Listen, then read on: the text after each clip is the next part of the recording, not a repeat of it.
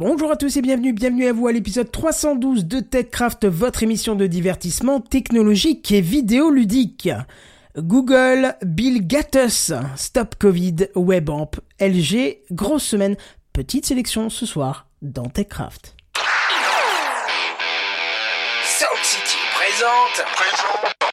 TechCraft.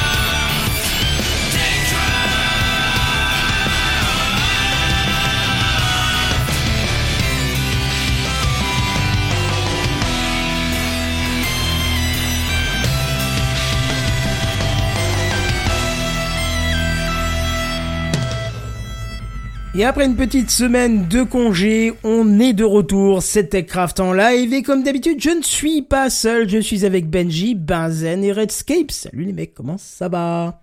Bonsoir. Bonsoir. Oh quel calme? Redscape, t'es parti tout de suite, quand les autres sont Bah, plus là, en, on est en plus même peinard. temps, hein. le, le push to talk, quand tu, tu le, t'essayes de lire deux minutes avant l'émission, ça ne peut ne, que ne pas marcher. Ah bah Voilà. oui, Donc, euh, forcément, forcément. En plus, il- faut le, il faut le dire, si vous nous regardez en live, là vous êtes courageux puisque ma fibre optique m'a dit merde quelques minutes avant l'émission. Donc je suis repassé sur euh, mon spare ADSL et, et, euh, on va dire à 900 kilobits par seconde, euh, c'est en PLS et que YouTube me met vous ne quoi, vous n'avez pas suffisamment de débit pour assurer une diffusion, je sais pas quoi, machin. Bah, t'es en, C- t'es en 720, euh, ça va, Ken- Kenton. Ah bah oui, oui, dans ce cas-là, ça va. C'est tant que vous pouvez nous suivre à l'audio, j'ai envie de te dire, c'est le principal. Hein. Mais Voilà. sauf que là, euh, voilà, juste à quelques minutes, je me suis rendu compte que euh, bah, j'avais plus de connexion fibre. Bon, c'est pas grave. Les jeux du direct. Ah, ça a l'air de marcher, tout va bien du Oui, moment que ça va, les gens nous entendent. Oui, c'est ça. Puis ça va me permettre de monter ce que j'avais oublié tout à l'heure, c'est-à-dire mettre la musique en bête sonore qui, forcément, n'est que d'un côté, puisque euh, c'est de la merde. Mais c'est pas grave. Dites donc comment s'est passée votre semaine. Oh, fatigante. Ah ouais? Ah ouais, ouais, très fatigante. euh, migration, euh, en veux-tu, en voilà au boulot, euh, complainte d'utilisateurs. euh, ouais, très fatigante. Puis le mauvais temps qui s'y met en plus pour pas arranger les choses. je pense que ouais, cette semaine c'était, c'était un peu la, c'était un peu la catastrophe quoi. Quoi, t'es en Bretagne? Oui, voilà, ouais, voilà, exactement. Soit le, à, soit à peu près la première région en général touchée par les, les plus grosses perturbations hivern- hivernales, automnales et hivernales, Euh, et en particulier celle qui va nous atteindre dans quelques heures. Donc, euh, on va, on va manger, on va manger sévère, je pense. Ah mon dieu, pardon, j'étais. Oh la j'ai vache, réglé le son en même temps. Ah non, mais quand tu démarres dans des conditions comme ça, mon gars. Ouais, j'allais te dire, chez nous, c'est pareil. Là, on a une chute de température, une chute de pluie Oh, de putain, monstre. c'est ça, quoi. un truc de malade. Mais bon. C'est, terrible. Mais enfin, ce que je retiens, c'est surtout le, la pression au taf qui est, qui est absolument, euh, qui est absolument terrible. Donc, je vous le dis, ne migrez jamais un firewall et des tokens d'accès pour des utilisateurs en même temps. C'est une catastrophe. Ah, ça Voilà, paraît ça, être il une mauvaise idée, ouais. Ouais, non, c'est déjà une très mauvaise idée déjà de en, en- en soi comme ça, rien qu'en le disant. Donc, je te laisse imaginer lors de la réalisation ce que ça peut donner. Et, euh, et donc, euh, heureusement que la semaine dernière nous n'étions pas là parce que j'étais euh, en pleine migration de, de l'ensemble du réseau informatique de l'entreprise vers le réseau global. Parce que comme c'est une entreprise japonaise, il fallait se rattacher au Japon et euh, donc on appelle ça un réseau MPLS pour les, spécialistes. Et il fallait migrer tout ça vers le réseau global. Donc euh, les joies du direct entre l'Allemagne, le Japon et les Indes pour euh, pardon, on dit plus les Indes et l'Inde pour euh, un opérateur euh, un opérateur japonais qui a établi ce- ce- son son support là-bas et c'était euh, c'était juste c'était juste euh, génial. Mais tu ressors lessivé mais content de, de ta tâche. Mais j'aurais pas pu assurer tes crafts le lendemain, ça c'est sûr et certain. Voilà pour raconter un peu nos joies de- d'Admin 6. Ouais, j'ai eu l'occasion aussi de subir euh, cette semaine de, de deux, deux migrations. Enfin, une d'un routeur dont j'avais la main, donc ça allait. L'autre dont je n'avais pas la main et qui était faite par SFR et qui visiblement n'avait pas trop décidé de me donner le pool d'IP qui était destiné euh, à ma demande de base. donc voilà. Toi aussi, t'as eu le souci. Ouais. Putain, mais c'est, mais c'est dingue ça. Tu leur demandes juste une, tu leur demandes juste, est-ce qu'on peut s'établir sur ce réseau? Les mecs, tu leur fais 3000 mails. Et au bout du 3000e mail, ils te disent, mais on vous l'a dit au niveau du premier mail. Ouais, et là, tu regardes les premiers mails et, mais non, en fait, il nous a juste dit qu'il fallait pas nous établir sur cette adresse, adresse là. Donc, c'est pas possible. Je, je- je te demande juste la même chose depuis euh, quelques mails. Donc, réponds-moi, quoi. Et il faut les avoir tous au téléphone, euh, pour que, euh, enfin, en, en conférence, si tu veux, en conférence téléphonique, pour que final, bah, on, ah bah oui, bah en fait c'est ça, bah oui, non mais oui, mais, mais, mais pourquoi vous le saviez pas? Bah parce que tu ne l'as pas dit, espèce de de de. de Mais con, c'est toujours le problème quand tu fais travailler des gens comme ça, des grandes équipes avec des gens externes dans plein de boîtes différentes. C'est qu'en fait, chacun va pointer vers l'autre comme étant le problème. C'est ça. Euh, et, mais en fait, il faut à un moment donné réussir à tous les avoir autour de la table, aussi virtuelle que la table euh, pu- puisse être. Oui. Mais pour qu'ils puissent enfin se dire, ah ouais, peut-être qu'en fait c'était moi l'erreur depuis le début. Ah, mais mais- oui, puisqu'on te le dit. Mais c'était exactement ça, c'est-à-dire que cette réunion elle a duré 10 minutes. Nos échanges durent depuis, je sans vous mentir, deux ans. Ça fait deux ans que les échanges ont commencé. Donc moi je suis arrivé en cours de, de mission il y a quelques mois de ça. Donc euh, j'ai eu la fin et on va dire que c'est moi qui a bénéficié de la fin de la réalisation de, de la chose, enfin qui a fait la réalisation de la chose. Mais il a fallu 10 minutes pour euh, dire ah bah toi prestataire là toi tu fais ça, toi prestataire là tu fais ça. Ah bah c'est bon en fait. Bon on est tous bons pour mercredi 21h on fait la migration, très bien. Ok au revoir. 10 minutes top chrono. Ah, mais c'est ça, mais en fait, il faut juste avoir tout le monde parce que sinon, tout le monde attend que ça soit l'autre qui fasse et personne fait rien. Et puis, et voilà, c'est exactement ça. Et puis, dernier point sur lequel il faut quand même revenir, euh, c'est euh, ne jamais avoir en conversation euh, l'Inde, euh, enfin le support technique en Inde. Alors malheureusement, il y a de plus en plus de boîtes qui ont leur support là-bas. c'est, c'est juste terrible. C'est-à-dire que j'ai eu la, la même semaine, j'ai eu donc eux qui sont donc, euh, je peux le dire, hein, c'est, NTT, hein, l'opérateur japonais NTT, euh, qui a donc son support en Inde. Et la même semaine, j'avais eu deux jours avant, le donc le lundi, j'avais eu le support informatique de le support de VMware, qui se trouve être basé en Égypte. Et euh, autant le gars en Égypte, euh, je lui ai même posé la question, j'ai dit mais vous êtes basé où vous au niveau du support? Moi je pensais qu'ils étaient aux États-Unis, non, on dit moi je suis, je suis en Égypte. Et donc le mec, on en comprenait très bien l'anglais, il n'y avait pas de souci. Par contre, euh, clairement, le mec en Inde, un accent à te couper au couteau, euh, ça parle, mais ça parle, ça parle, ça parle comme une F1 quoi. C'est, c'est, c'est-à-dire qu'on comprend pas un seul mot, il mâche les mots quoi, littéralement. Et euh, au Il final, ça finit. hein. Ah bah oui, ça, enfin non, là il devait pas lire son texte parce que là on était quand même dans un process qui était hors, hors champ de hors champ d'un script euh, tout, tout, tout fait tout réalisé. Mais en gros, euh, on a fini au, on a fini sur la chatbox quoi. Euh, C'était un c'était un Cisco. Oui, mais des euh, fois c'est plus facile, ouais. Parce qu'effectivement, Ah bah, quand oui. tu les as, en plus euh, avec le, le téléphone qui est des fois haché, euh, qui est euh, où on, on entend des fois mal déjà quand on parle la langue, mais alors quand en plus il y a un accent ou quoi que ce soit, Ouais, c'est euh, ça. ça. ça. ça devient juste l'enfer. Bah, bah avec Teams là pour le coup non c'était pas Teams c'était le webinar euh, le webinar le Webex le Cisco Webex euh, Ça, ça marche super bien j'adore ce système là j'ai même poussé euh, mon entreprise à ce qu'on ce qu'on ce qu'on ce qu'on utilise ça euh, mais bon on est déjà établi sur sur Teams donc euh, je pense que à mon avis ça va ça va rester lettre morte mais euh, clairement il y a des qualités de connexion qui sont pas du tout les mêmes. Autant en Europe ça allait. Tous ceux qui étaient en Europe il y avait quatre ou cinq personnes. Mais enfin tous ceux qui étaient en, en Inde et au Japon euh, avec la latence, euh, c'était même pas la peine d'y penser quoi. ah oui, la Donc, euh, latence, c'est l'enfer. Puis dès que les gens veulent se couper la parole, euh, il y, y a un délai, du coup ils, ils savent pas quoi ça. faire pendant trois secondes. enfin, c'est exactement ça, quoi. Et surtout quand tu parles en anglais et que tu comprends pas forcément ce que l'autre est en train de te dire, euh, même si tu comprends quelques mots et que tu dis, ok, lui il veut ça, il veut ça, euh, ça peut rapidement devenir très compliqué. La migration euh, a fini mal se terminer. Et heureusement, ça s'est plutôt bien terminé puisque on s'est rendu compte que c'était aussi de notre côté que ça, ça merdait. On n'avait pas ouvert une règle qu'il fallait dans le, le firewall, ce qui arrive, hein, on soit, Oui, soit dit en bah passant. Surtout quand euh, tu sais que la gestion du projet, il y en a jamais eu véritablement, que la gestion du projet devait être en Allemagne et qu'on l'a jamais véritablement eu quoi. Euh, Et c'est au dernier moment qu'ils se sont quand ils ont remarqué que la deuxième fois on a voulu migrer ce réseau parce que il y a eu trois tentatives. La première fois on était sur la mauvaise adresse IP, on a coupé tout le système, euh, tous les systèmes, tous les réseaux de toutes les de toutes les filiales de cette entreprise là en Europe. Il y en a quand même plus d'une dizaine. Et la deuxième fois, euh, NTT avait indiqué des mauvaises routes sur le, sur le routeur qui est dans notre infrastructure à nous, de telle sorte à ce que tout le réseau, tout le réseau s'est rerouté chez nous. Donc on a reçu, mais sauf que nous, comme on n'accepte pas autre chose que bah nous, bah du coup, qu'est-ce qu'on faisait? Bah on les éjectait tous. Du coup, panne générale sur toute l'Europe, donc juste euh, super génial. Et puis euh, finalement, bah, la troisième fois, euh, le, le directeur informatique, le super directeur informatique de toutes ces filiales en Europe, puisque nous on est rattaché au Japon directement, bien qu'on soit en Europe, bah, le, a décidé de prendre les choses en main en disant bah, bah écoutez déjà on va le faire hors des heures de boulot, est une bonne idée. Et puis bah surtout on, va contrôler un peu ce que vous faites quoi, euh, avant de se rendre compte que euh, par un mail après après coup que euh, oui effectivement notre gestion du projet n'a pas été des, des meilleures. Donc bon mais un coup de pas accepté forcément, mais euh, sueur froide quand même sur le coup quand tu migres. Quand tu migres un trait, un tel- enfin quand tu veux te rattacher à un tel réseau quoi.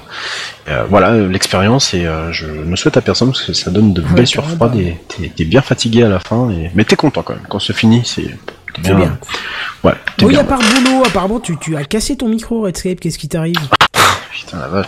Euh, il tenait par. Alors en fait, depuis que j'ai déménagé, j'avais un. Comment on appelle ça? Un... Une espèce de support, tu sais, avec des. Moi, j'appelle ça un support araignée parce que ça ressemble. C'est vrai que ça ressemble un peu à une, à une araignée. Euh, c'est un support, tu sais, avec. Euh, Une suspension, des ça s'appelle. Ouais, voilà. Des trucs anti-vibration, là, oui. ça. Oui, voilà. Ce que j'ai sur mon ça. micro, ouais. Oh, je pense. Oui, je crois que t'en as un, Kenton.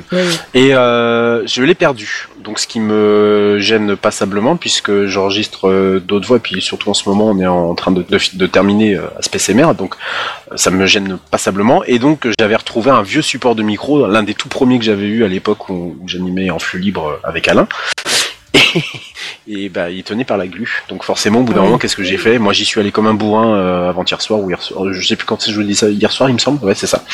J'y suis allé comme un bourrin et bah ça a cassé et du coup j'ai plus de support micro. Donc pour éviter de faire des, comme ça par exemple, ben je voilà, je, je me suis dit on va passer sur un micro casque tout pourri mais qui va assurer l'émission euh, Oui, ce soir. ça et puis, suffit. Oui, ça fait très bien l'affaire, Oui, voilà, mais- ça me donne la bonne occasion pour enfin acheter euh, mon support de bureau que je, je rêve, dont je rêve tant depuis euh, depuis tant d'années. Donc euh, c'est plutôt cool. euh, C'est un, c'est un bon changement. J'attends que les choses cassent avant de racheter. C'est bien, un comme ça, on, incroyable. on- on dira que t'as la, t'as la qualité de micro de Lifetime. Ouais, exactement. Pardon, c'était un petit clin d'œil. euh, c'était- oui, oui, j'avoue. Mais c'est parce qu'on les aime, hein. on précise pas qu'ils prennent ça pour une méchanceté, ce qui est au contraire pas le cas du tout. Non, mais en plus ils ont une, euh, en plus ils ont tous des micros maintenant, non? Ils ont investi depuis le temps. Non, je crois pas, il y a encore quelques micros qui sont un peu euh, débordants au niveau qualité de son, mais c'est pas gênant. T'es en hein, train au de dire qu'il contraire, utilise hein. des oreillettes sur des Windows Phone, c'est ça? C'est pas gentil, hein, franchement. Bah ils attendent que ça casse quoi. c'est tout. Comme dit Redscape, Ah ouais. euh, comme dit Ronald Flag, c'est inadmissible le son de Redscape au prix où on paye. Effectivement, Oui. à 0 euros, tu pourras avoir un meilleur son que Ça, ça. c'est vrai. C'est c'est ouais, c'est clair, j'a- j'avoue. Et, et moi, je suis plus, le plus dérangé dans l'histoire, hein, puisque euh, bah déjà c'est un micro qui, qui laisse tout passer. Et euh, comme j'ai des chats derrière moi qui sont en train de jouer à n'importe quoi, donc ça fait des bruits derrière, donc je, je vais rapidement régler ça pendant l'émission. Donc ça c'est la première chose. Et la deuxième chose, putain mais c'est terrible ça. Un chat qui joue avec une bouteille, non, c'est pas possible. Et euh, la deuxième chose, euh, c'est que je me rends, je me rentends pas en, en, en retour son. En retour. J'ai voilà, j'ai une carte son d'habitude et là, bah j'ai pas, de- j'ai pas, j'ai pas de carte son.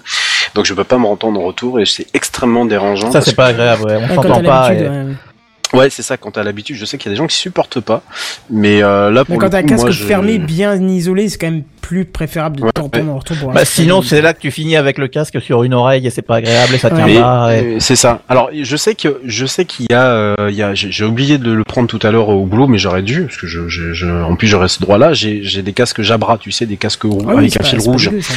C'est pas dégueu. Alors le son est Pas un peu que ça coûte, pourrave, un peu pourrave. Pardon. Par contre, lui, il a une, é- il a une émulation du, du- une émulation qui fait que euh, t'arrives à t'entendre un tout petit peu, et t'arrives à avoir, un petit retour de, un petit retour de son. Parce que me- mettre le truc de, de Nvidia là, tu sais, qui coupe les sons euh, derrière là. le truc de Et Nvidia on qui en a parlé dans un TechCraft. euh.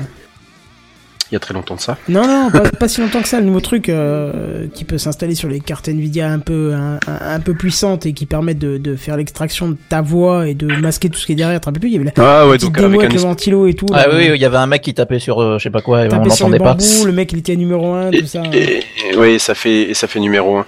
Euh, euh, non, bah, il le connaît pas, mais c'est un espèce de gate en fait, tout simplement. Ah non, pas du tout. C'est bien pire que Hein ça. C'est, ça fait de la soustraction. Euh, Non, non, c'était vachement impressionnant. Il, il avait dirigé un ventilateur vers lui, il, euh, il tapait sur des trucs, on n'entendait rien, et il parlait en même temps et on entendait sa voix aussi que sa clairement voix, qu'on entend les nôtres. pas, Quoi. une- pas un truc euh, à côté. Ah, c'était très impressionnant. Ouais. Mais Ah, pour, ça, faudra que les, que les auditeurs payent encore plus cher. Ouais, voilà, Mais d'ailleurs, pour, pour rebondir sur le commentaire de Randall, euh, effectivement, euh, la, la podcast monnaie, ça y va. Il paraît même que ça paye des week-ends à certains. Ah ouais. Ah ouais. Qui Ah, J'ai entendu ça. Qui ça Mais qui Il y a pas un de vous qui est parti en week-end Ah, tu me fais un pont vers l'intro. Ça tombe très bien. C'est l'introduction. Bon, on va essayer de faire vite aujourd'hui. Oh, tu parles, c'est encore un truc qui va durer des heures, ça. Non, ça va pas durer les heures, mamie, t'inquiète pas. Tu vas pouvoir aller retourner dans ton fauteuil. Non, je vais vous faire un petit truc. Un petit truc, c'est un petit big up pour les musées d'Amsterdam. Parce que, euh, bah, comme je. T'es allé à Amsterdam? Ouais, comme j'ai dit il y a deux semaines, euh, on fera. Il n'y a pas eu de d'épisode il y a une semaine justement à cause de ça, parce que le vendredi, je partais juste après le boulot à Amsterdam, donc 5 heures de route. Je voulais pas être détruit pour prendre la route euh, et risquer de faire un accident, donc du coup, on n'a pas fait Techcraft. Mais du coup, j'ai passé le week-end à Amsterdam, mais pour visiter. Alors, contrairement à ce que tout le monde m'a demandé quand j'ai dit je vais à Amsterdam, oh, tu vas pas ramener du shit. Non, j'y suis allé pour visiter. Vraiment. Oui, la caricature veut quartier rouge et coffee shop normalement. Voilà, oui, alors en quartier vas-y, rouge, cousin, et forcément, le j'ai- shit, il est où Je suis passé un petit peu dedans parce que forcément ça prend une bonne partie. Bah, c'est en plein centre-ville, donc voilà, y a pas. c'est ça, ça prend T'es obligé de passer devant. t'es obligé. Et puis passer 17h, de toute façon, les vitrines sont ouvertes et les dames se trémoussent dedans. Hein. Ah, Mais- mais parce que ça existe aux Pays-Bas, ce truc-là aussi? J'étais Ah persuadé que c'était qu'en Belgique, moi. Non, non, non, non, non, euh, Amsterdam, ah, en la pleine rue. bah, c'est, un truc un peu particulier, hein. euh, C'est-à-dire que je suis rentré dans un bureau de tabac et un des premiers rayons à gauche, c'était euh. Ouais, godes, ouais.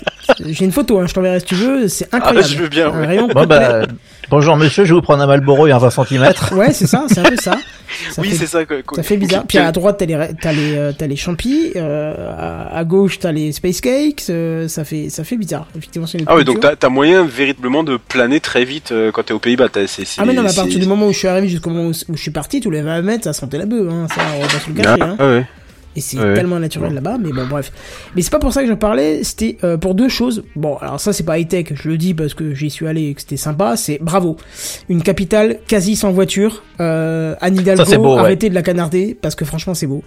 Euh, c'est c'est magnifique. Tu sors dans la rue, tu parles avec la personne avec qui tu y vas. À voix basse, elle t'entend, t'es pas obligé de hurler, y a personne qui, euh, y a pas de moteur qui pétarade euh, dès 7h du matin ou en pleine nuit ou machin, parce qu'il y a quasi pas de voiture, il y en a quelques-unes, mais quasi pas. Euh, Il y a beaucoup de Tesla. J'ai dû voir 200, euh, 200 voitures Tesla au moins, si c'est plus. Wow. Ah ouais. Ah ouais, Donc ouais, ça veut dire qu'il y a un taux d'équipement sur les, les bornes qui est, qui est assez. Oui, euh, des bornes. Il y a des bornes partout euh, dans la rue. Bah ça, ouais, oui, ça, du coup, aucun problème. Euh, Qu'est-ce qu'il y avait d'autre? Ouais, les scooters électriques. euh, et bon, je parle pas des vélos parce que les vélos, il y a autant de vélos que chez nous, il y a de clubs. Oui, bah ça c'est un autre cliché des Pays-Bas effectivement. Ah ouais, non, mais le nombre de vélos, un truc à tomber sur le cul. Et par contre, là où ça concerne le high-tech et donc TechCraft, c'est un big up au musée d'Amsterdam parce que, euh, bon, dû au Covid, on a dû prendre des réservations pour visiter les, euh, les musées, ce qui me semble tout à fait normal. Mais par contre, les mecs hyper high-tech, quand tu prends ton billet, ils te demandent direct si tu veux le mettre dans ton wallet euh, Apple ou dans ton wallet Google. Euh, pour ceux qui Ah, ça, connaissent c'est euh, c'est des petites applis qui sont intégrées aux OS et qui permettent en fait de stocker tes billets dedans. Et généralement, c'est accessible via un raccourci très simple. Sur iPhone, tu fais un double clic sur le bouton Power, pouf, ça apparaît. Et tu montres ces billets euh, à l'entrée, il les scanne, donc il n'y a pas moyen de... Enfin, tu, tu files pas un papier, t'as rien besoin d'imprimer, euh, t'as rien besoin qu'on t'envoie par courrier, tu montres ce Ça truc. marche aussi sur le sur la montre connectée si tu en as une. Ah bah oui, j'en ai une, mais j'ai Je pas sais que toi t'es équipé à Apple Watch. Je crois que c'est un double euh, tap aussi sur le côté. Non, ça Ah, c'est pour euh, Apple Pay. j'ai pas vu, effectivement, je l'ai. Et, et voilà, et ça, ça marche. Je l'utilise par exemple dans les trains. Moi, quand souvent j'ai des billets de train, je le fais sur ma montre pour le contrôle. Mais carrément, j'avais pas vu, maintenant que je le fais, je l'active sur la montre, effectivement, il Ah, apparaît. une, une fois que c'est dans le wallet, en fait, c'est partout sur tous ces appareils et, et c'est pareil pour Google. Hein, je, le, le parallèle est exactement le même, mais c'est vachement pratique. Oui, carrément. Bah justement, c'était c'était ça mon, mon big up parce que franchement, c'est hyper pratique. Euh, tu présentes ça à l'entrée, le mec te scanne le truc euh, et pouf, c'est fini. Tu vois, tu, tu perds pas ton temps à montrer un billet qui valide, c'est quoi votre nom, tu montes ta carte, je sais pas. Non, rien. Il scanne le truc, fini et euh, voilà, tu rentres. les Et deux- dans ces histoires de Covid où effectivement faut réserver, tu te fais pas chier à aller imprimer ton truc à ton hôtel ou à ton je sais pas quoi. Mais Tu, carrément. tu ne touches rien puisque toi tu montres ton téléphone, l'autre le scanne sans le toucher, donc il y a zéro contact. À ce niveau-là, c'est parfait. Ouais, j'avais déjà fait pas mal de choses en France et à chaque fois, t'es obligé d'imprimer des choses euh, ou alors d'ouvrir un mail avec euh, le numéro de confirmation que t'es obligé de donner. Et là, c'est pas le cas. C'est, tu montres juste l'écran, il scanne l'écran avec son beeper et c'est parti.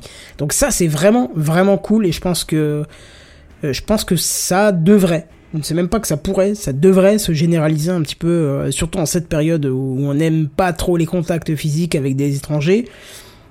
Ouais, pour Quand ça, c'est, je étranger, pense que c'est c'est-à-dire bien. étranger à soi, c'est-à-dire étranger à tes connaissances proches. hein. Euh, donc ça pourrait être une bonne chose de généraliser ça et ça marche. Ouais, c'est hyper ouais, efficace, complètement. quoi. Parce que je l'ai déjà pour les cartes de fidélité, les trucs. Euh, je l'avais fait pour euh, un départ en avion. Ouais, j'allais dire, souvent euh, c'est le, le transport qui marche bien avec ça. Tout ce qui est avion, train, euh, je, euh, moi c'est souvent en Suisse euh, les CFF, mais je crois que la SNCF le fait aussi maintenant, le- les billets de train, de TGV ou tout ça. Enfin, c'est Ah, beaucoup Ah, bah, de transport, ça marche. Pour l'instant, ils sont juste dématérialisés. Et, t'es pas obligé d'imprimer le, t'es pas obligé d'imprimer ton, ton billet. Ils scannent avec le, le comment s'appelle le, code barre. Mais ça, ça s'arrête là, quoi. Finalement, ça va pas plus loin. Ouais. En tout cas, la dernière fois que j'ai pris le train, c'est-à-dire Alors en moi j'avais pris dernier. un. D'accord. Euh, mais, mais enfin, en, en règle générale, si vous, vous euh, là, tu parles Kenton de, des Pays-Bas. Benji, tu payes toi de la crypto-monnaie. Je me souviens, il y a trois semaines de ça, euh, en Suisse. En règle générale, j'ai l'impression que nos voisins sont en général plus avancés Oui, sur oui. certaines Oui. technologies que nous en France, où on est encore, euh, on est encore à payer par chèque. Quoi. Bah, Enfin, je, bah, je caricature. non, non. Je veux pas critiquer effectivement parce que bon, je, euh, même si j'habite à l'étranger, je suis français quand même. Mais c'est vrai qu'il y a, il y a une réticence à la nouvelle technologie en France Oui. qui, est, qui est un peu moins moins ailleurs. Effectivement, le, le train SNCF auquel je pensais, c'est vrai, c'est pas vraiment la SNCF, c'est le TGV Lyria qui relie la Suisse et la France. Et en fait, Ah oui. c'est géré direct. par la Suisse. C'est exploité un peu par les deux et du coup c'est fait à part. Mm. Donc c'est c'est pour ça que et c'est sur Apple euh, Wallet et Google Wallet Mm. et tout ce qu'on veut. Ouais. Parce mais que tu vois, le effectivement, en wallet France, il y a moins France, ce euh, côté, euh, c'est moins attaché. Bah, comme, comme avait fait la, je sais plus qui avait fait la réflexion dans le chat, je crois que c'était Picaboo. Effectivement, les Suisses payent leurs impôts aux crypto-monnaies, alors qu'en France, ils viennent de se mettre d'accord pour que- qu'on paye ses impôts dans les bureaux de tabac, quoi. Oui, oui. Oui, voilà, oui, ne serait-ce que ça. Tu es un truc qui est inimaginable, alors qu'en France, on est encore. Bon, on peut ouvrir des comptes dans les bureaux de tabac, mais bon, on, est, on, en, on en est encore très loin, quoi, de, de, de, de l'équipement d'un tel niveau technologique. Mais On ça viendra, ça, ça- Oui, c'est comme toutes ces technologies. C'est étonnant, il y a des choses qui sont allées très vite. Le- les Français ont très très vite adopté le, euh, la, la carte de paiement. Le, alors en France, on appelle ça carte bleue parce que c'est le nom de la marque. Hein. Quand vous dites carte bleue, c'est une marque. Euh, ça marche pas à l'étranger. Si vous dites carte bleue en Suisse, on va dire ah, c'est un Français. Euh, ça c'est une info.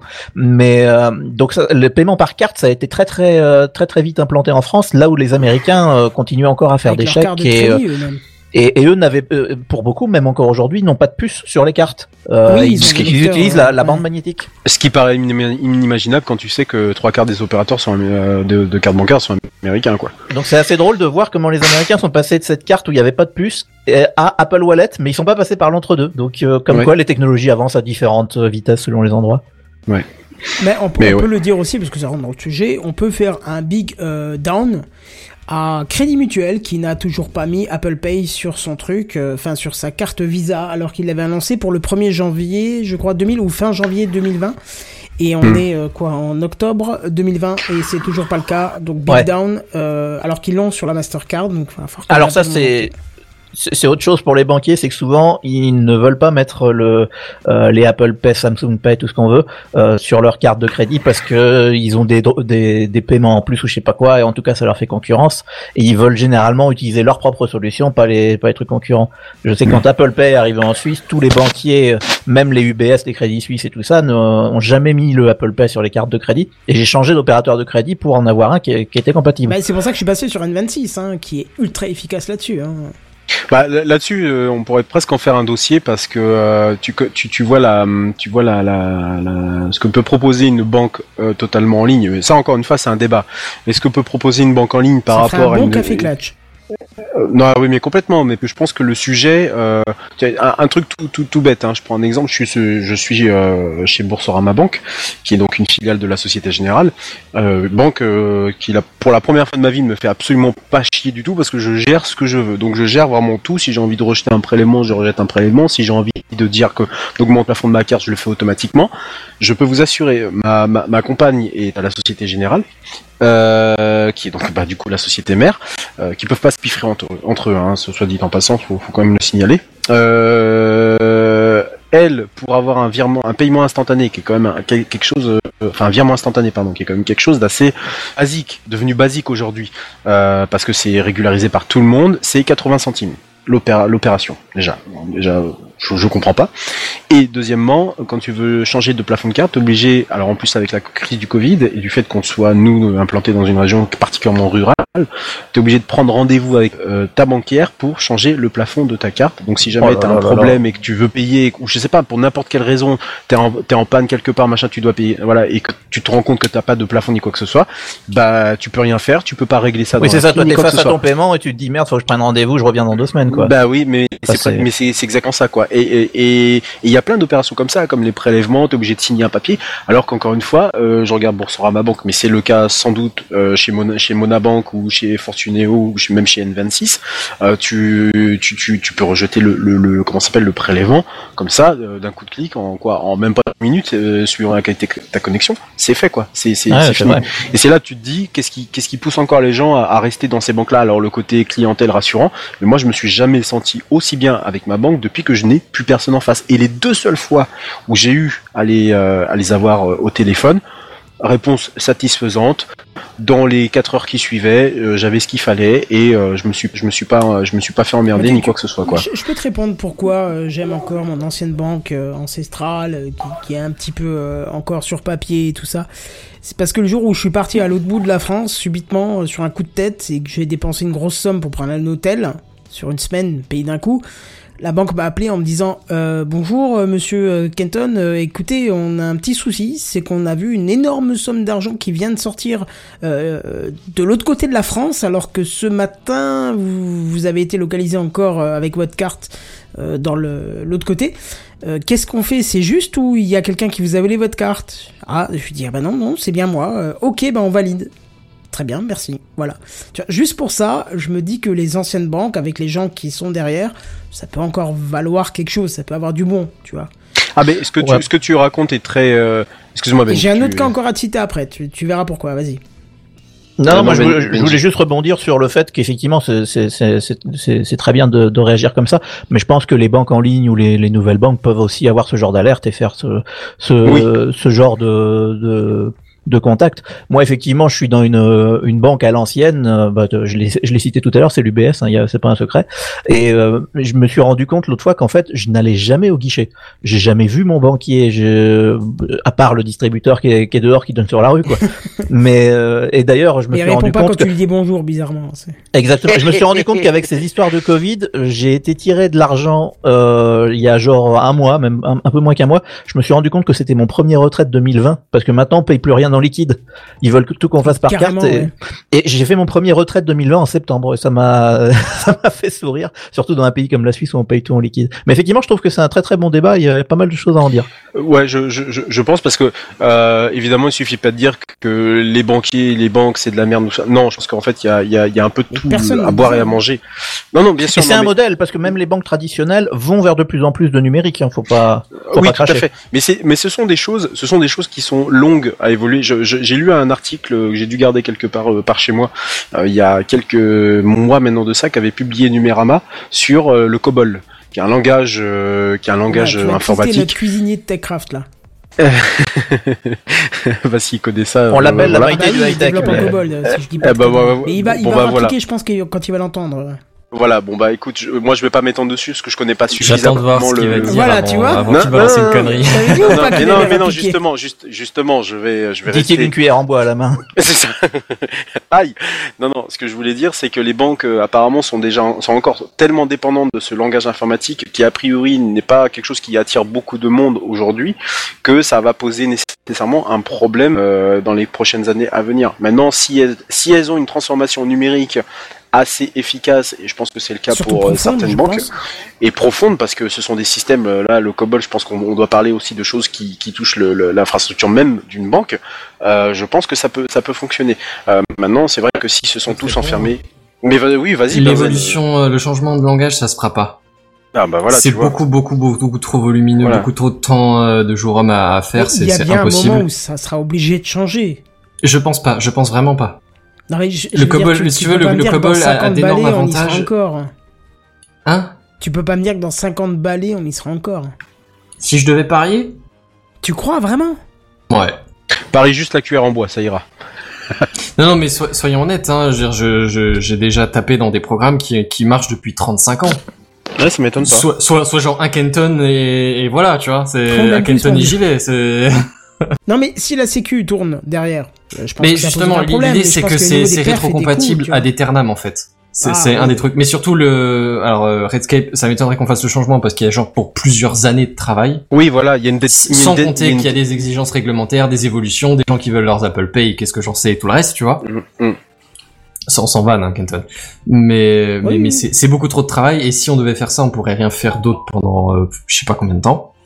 Et hormis ça, pour répondre euh, le- au problème de, de manque de personnel, c'est pas dans le futur, c'est déjà présent. Pour te dire, il y a eu une formation spéciale dans merde, comment ça s'appelle? Pôle Emploi. Pôle Emploi fait des formations spéciales pour euh, pour, pour reconvertir des gens en COBOL pour les envoyer vers le secteur bancaire et les assurances. Il y a les assurances aussi qui sont dans, dans le Ah oui, ça j'aurais pas dit, tu vois. Ouais, donc voilà, ça me, il y a une, dé- je pense, que- enfin, je sais pas si on peut l'appeler dette technique, technique, euh, mais euh, il y a aussi le le, le, le, le, le, le fait que bon bah si le langage était adapté au système bancaire, à quoi bon changer quoi finalement? Il est surtout super fiable. Il est pas spécia- spécialement orienté banque, pas que je sache, mais il est bah, vieux, donc euh, à l'époque Oui, il, devait vieux, choisir oui. entre deux trois trucs et il Mm. est super fiable dans le temps. euh, c'est assez efficace parce que c'est quand même du code assez bas au niveau euh, Oui, c'est du C'est quasiment. euh, c'est du de langage. c'est- de l'assembleur presque, non? C'est pas de l'assembleur Non, non, c'est Ah non, tu, oh. tu même- tu te vois développer un truc en assembleur, mon gars T'as déjà, déjà fait de l'assembleur? Tu utilises des cartes perforées, on peu, est d'accord, hein, c'est ça? Ouais, c'est ça, c'est ça. c'est- je fais c'est- des trous jusqu'à ce que mon poignet me fasse tendinite. J'ai eu, l'occasion de faire ça au lycée de l'assembleur, mais euh, putain, pour faire. Ouais, un mais tout voilà, Ah, mais j'ai regardé truc- de une fois à quoi ça mais- C'est ressemblait. c'est- marrant, mais c'est T'en marrant. fais une après-midi, c'est marrant. Oui, c'est marrant, toute voilà. ta vie, c'est pas possible. Bah euh, oui, non mais oui, mais d'accord, mais euh, non non mais je pensais tu vois que c'était euh, c'était à ce niveau- euh, c'était c'était pas ce niveau-là, mais que c'était un tout petit peu ou c'était hérité de ce truc-là. Bon bref, enfin tout ça pour dire que euh, le, le je, je je reste quand même convaincu. Ah, le système bancaire a peut-être aussi une inertie qui est beaucoup plus grande que n'importe quel autre si- que n'importe quel autre euh, n'importe quel Bah, autre comme t'as Parce des grosses contraintes de fiabilité, déjà, euh, ça Alors- veut dire que tu, tu développes pas des trucs, tu lances pas des startups non plus, tu vois. Oui, oui, oui, voilà, on est tout à, fait d'accord. C'est pour ça que je pense que chaque technologie qui évolue, euh, je pense notamment, euh, j'avais lu un, un très très bon article il y a longtemps de ça sur euh, comment fonctionnait le fait de, de, de, passer de l'argent à quelqu'un, de faire un virement à quelqu'un. Donc c'était c'est tout un système. Alors le mec en plus il expliquait très bien le fait que euh, euh, l'argent passe par des par des tuyaux, ça prend tant de temps, il y a des codes d'autorisation de l'autre côté de la banque. Enfin c'est hyper passionnant et que bah, pour la mise en place du paiement instantané, enfin du virement instantané, c'était encore une plus grosse galère parce que là il fallait euh, littéralement euh, démultiplier les tuyaux pour pouvoir arriver à faire un, paiement instant- instantané du, du fait que euh, voilà deux minutes plus tard Jean de l'autre côté quoi. Et, euh, et quand tu quand tu sais ça, tu, tu vois plus tu vois plus la banque de, de tu vois plus la banque de d'une autre manière quoi. Tu te dis ouais il y a quand même beaucoup de il y a beaucoup de d'enjeux derrière le simple fait de, de se dire tiens je, je te fais euh, 100, 100 balles de 100 balles en virement quoi.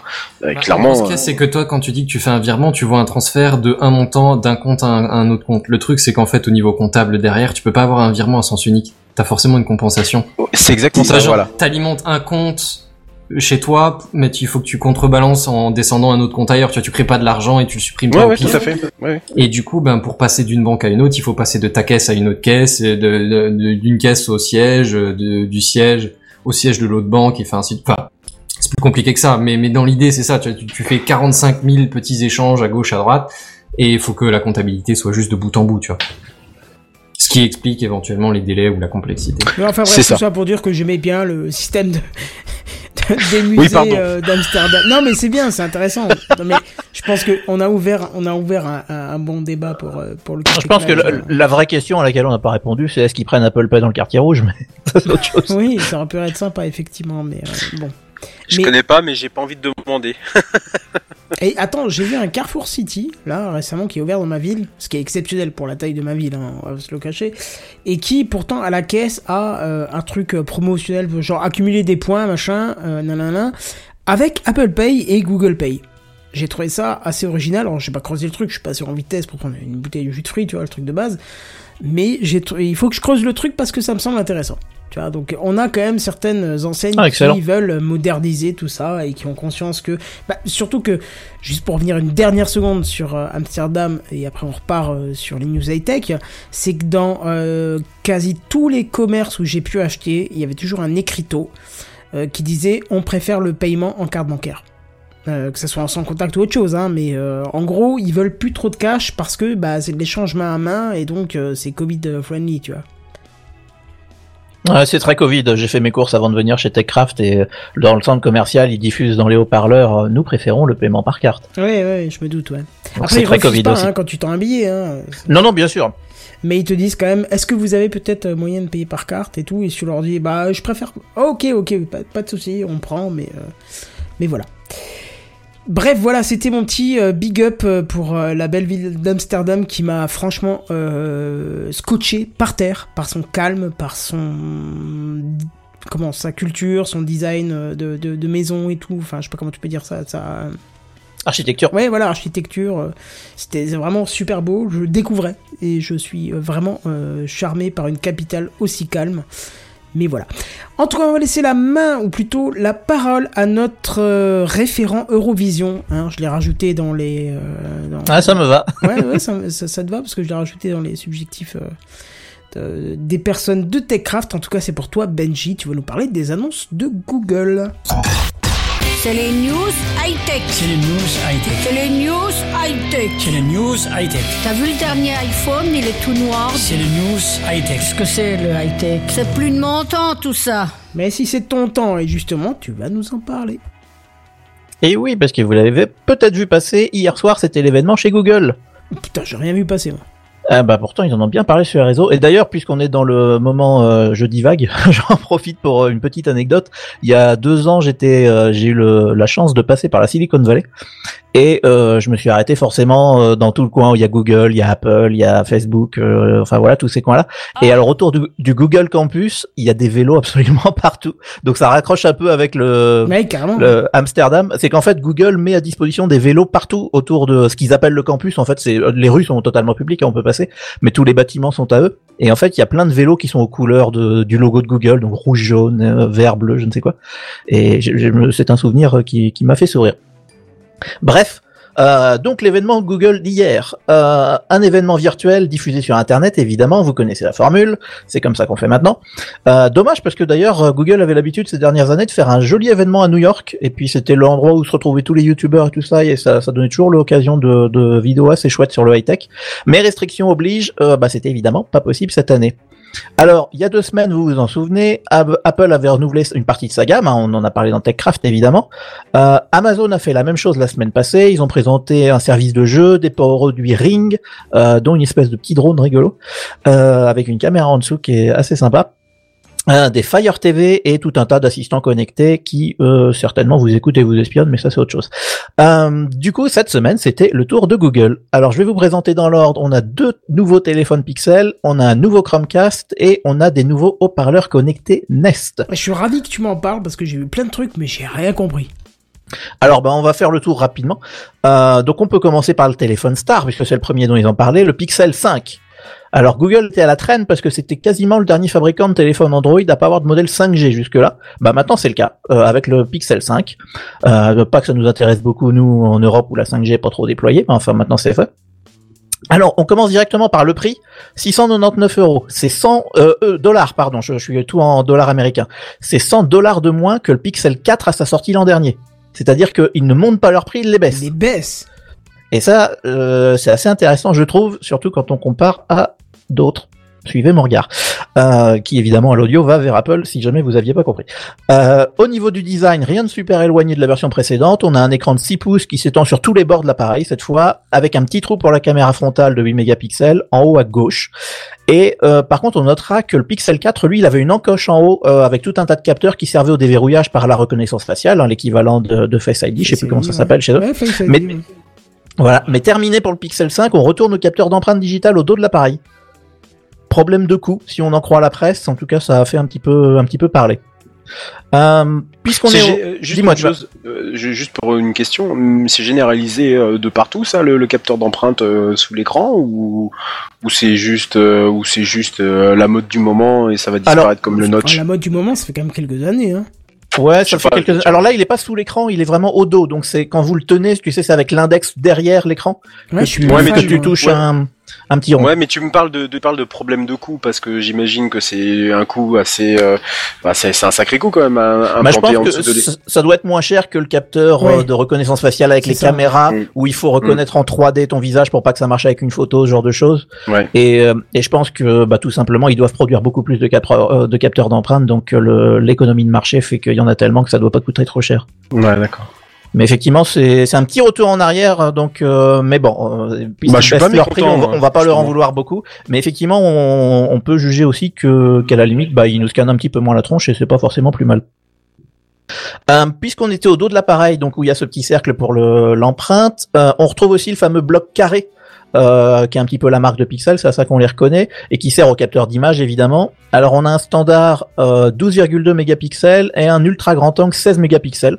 Euh, on n'a pas de téléphoto ou quoi que ce soit. Euh, à noter qu'au niveau logiciel, on nous promet quand même un nouveau mode qui améliorerait la prise de vue en basse lumière. Et ça, c'est bien. Et ça doit pas être euh, trop mal effectivement, puisque c'est souvent un défaut sur euh, sur cette gamme en tout cas. Bah, tous les petits capteurs, hein, de toute façon, souffrent de ça. hein. Bah, tout- voilà, c'est c'est un petit peu le problème. Euh, sous le capot, on a un joli processeur Snapdragon euh, 765G, on a 8 Go de RAM, on a 128 Go de stockage et une batterie de 4000 mAh. Donc voilà, on tourne sous Android 11 évidemment, on a la dernière version d'Android, hein, on est chez Google, ça serait dommage de pas se servir soi-même. Et euh, la bête est résistante à l'eau. Euh, alors rien de très exceptionnel au niveau technique, c'est une mise à jour du Pixel 4 qui est un peu meilleure, même si on regrette les deux trois euh, fonctions qui, qui sont parties, mais qui est surtout moins chère. Et, à ce niveau-là, je trouve qu'on est dans un positionnement qui est vachement intéressant parce que Google a plus vraiment de haut de gamme très cher. Et ce Pixel 5, bah, quand on le compare au reste de la concurrence, c'est plutôt un milieu de gamme finalement.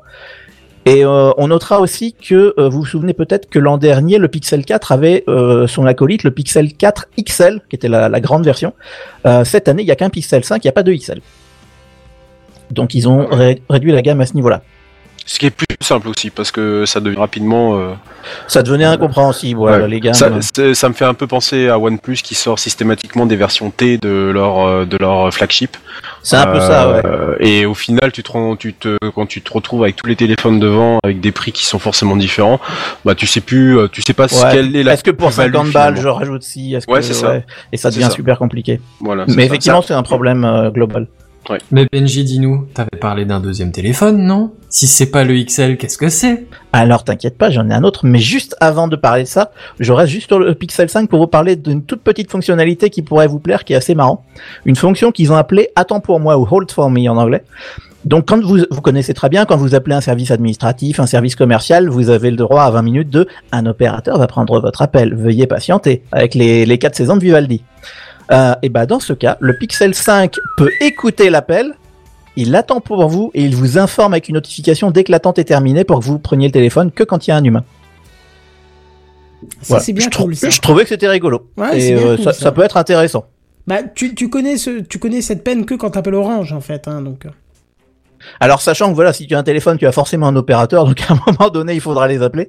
Euh, bah ça règle ce problème-là. Et euh, ils expliquent dans, dans leur fiche technique comme quoi, euh, même quand la musique est interrompue par le message "Veuillez patienter", je sais pas quoi, ils détectent que c'est pas encore un humain qui parle, et du coup, il t'informe pas. Il, a- attend vraiment que ça soit un humain pour euh, pour te le dire. Donc euh, voilà, c'était la, la petite fonction qui m'avait fait sourire et que je voulais partager avec vous. Et on en vient au Et du coup, c'est une fonction euh, Android 11 ou c'est limité euh, à ce téléphone? Alors à ma connaissance, c'est limité à ce téléphone. Ah merde. Donc euh, voilà, malheureusement, mais on imagine puisque c'est Google que ça va se généraliser euh, assez rapidement. Alors peut-être qu'il faut un, un, un truc hardware, mais je vois pas ce qui pourrait être particulièrement limitant. Et s'il n'y a pas de limite hardware, euh, je pense qu'on va le voir arriver dans Android assez rapidement. Donc ça peut être assez intéressant.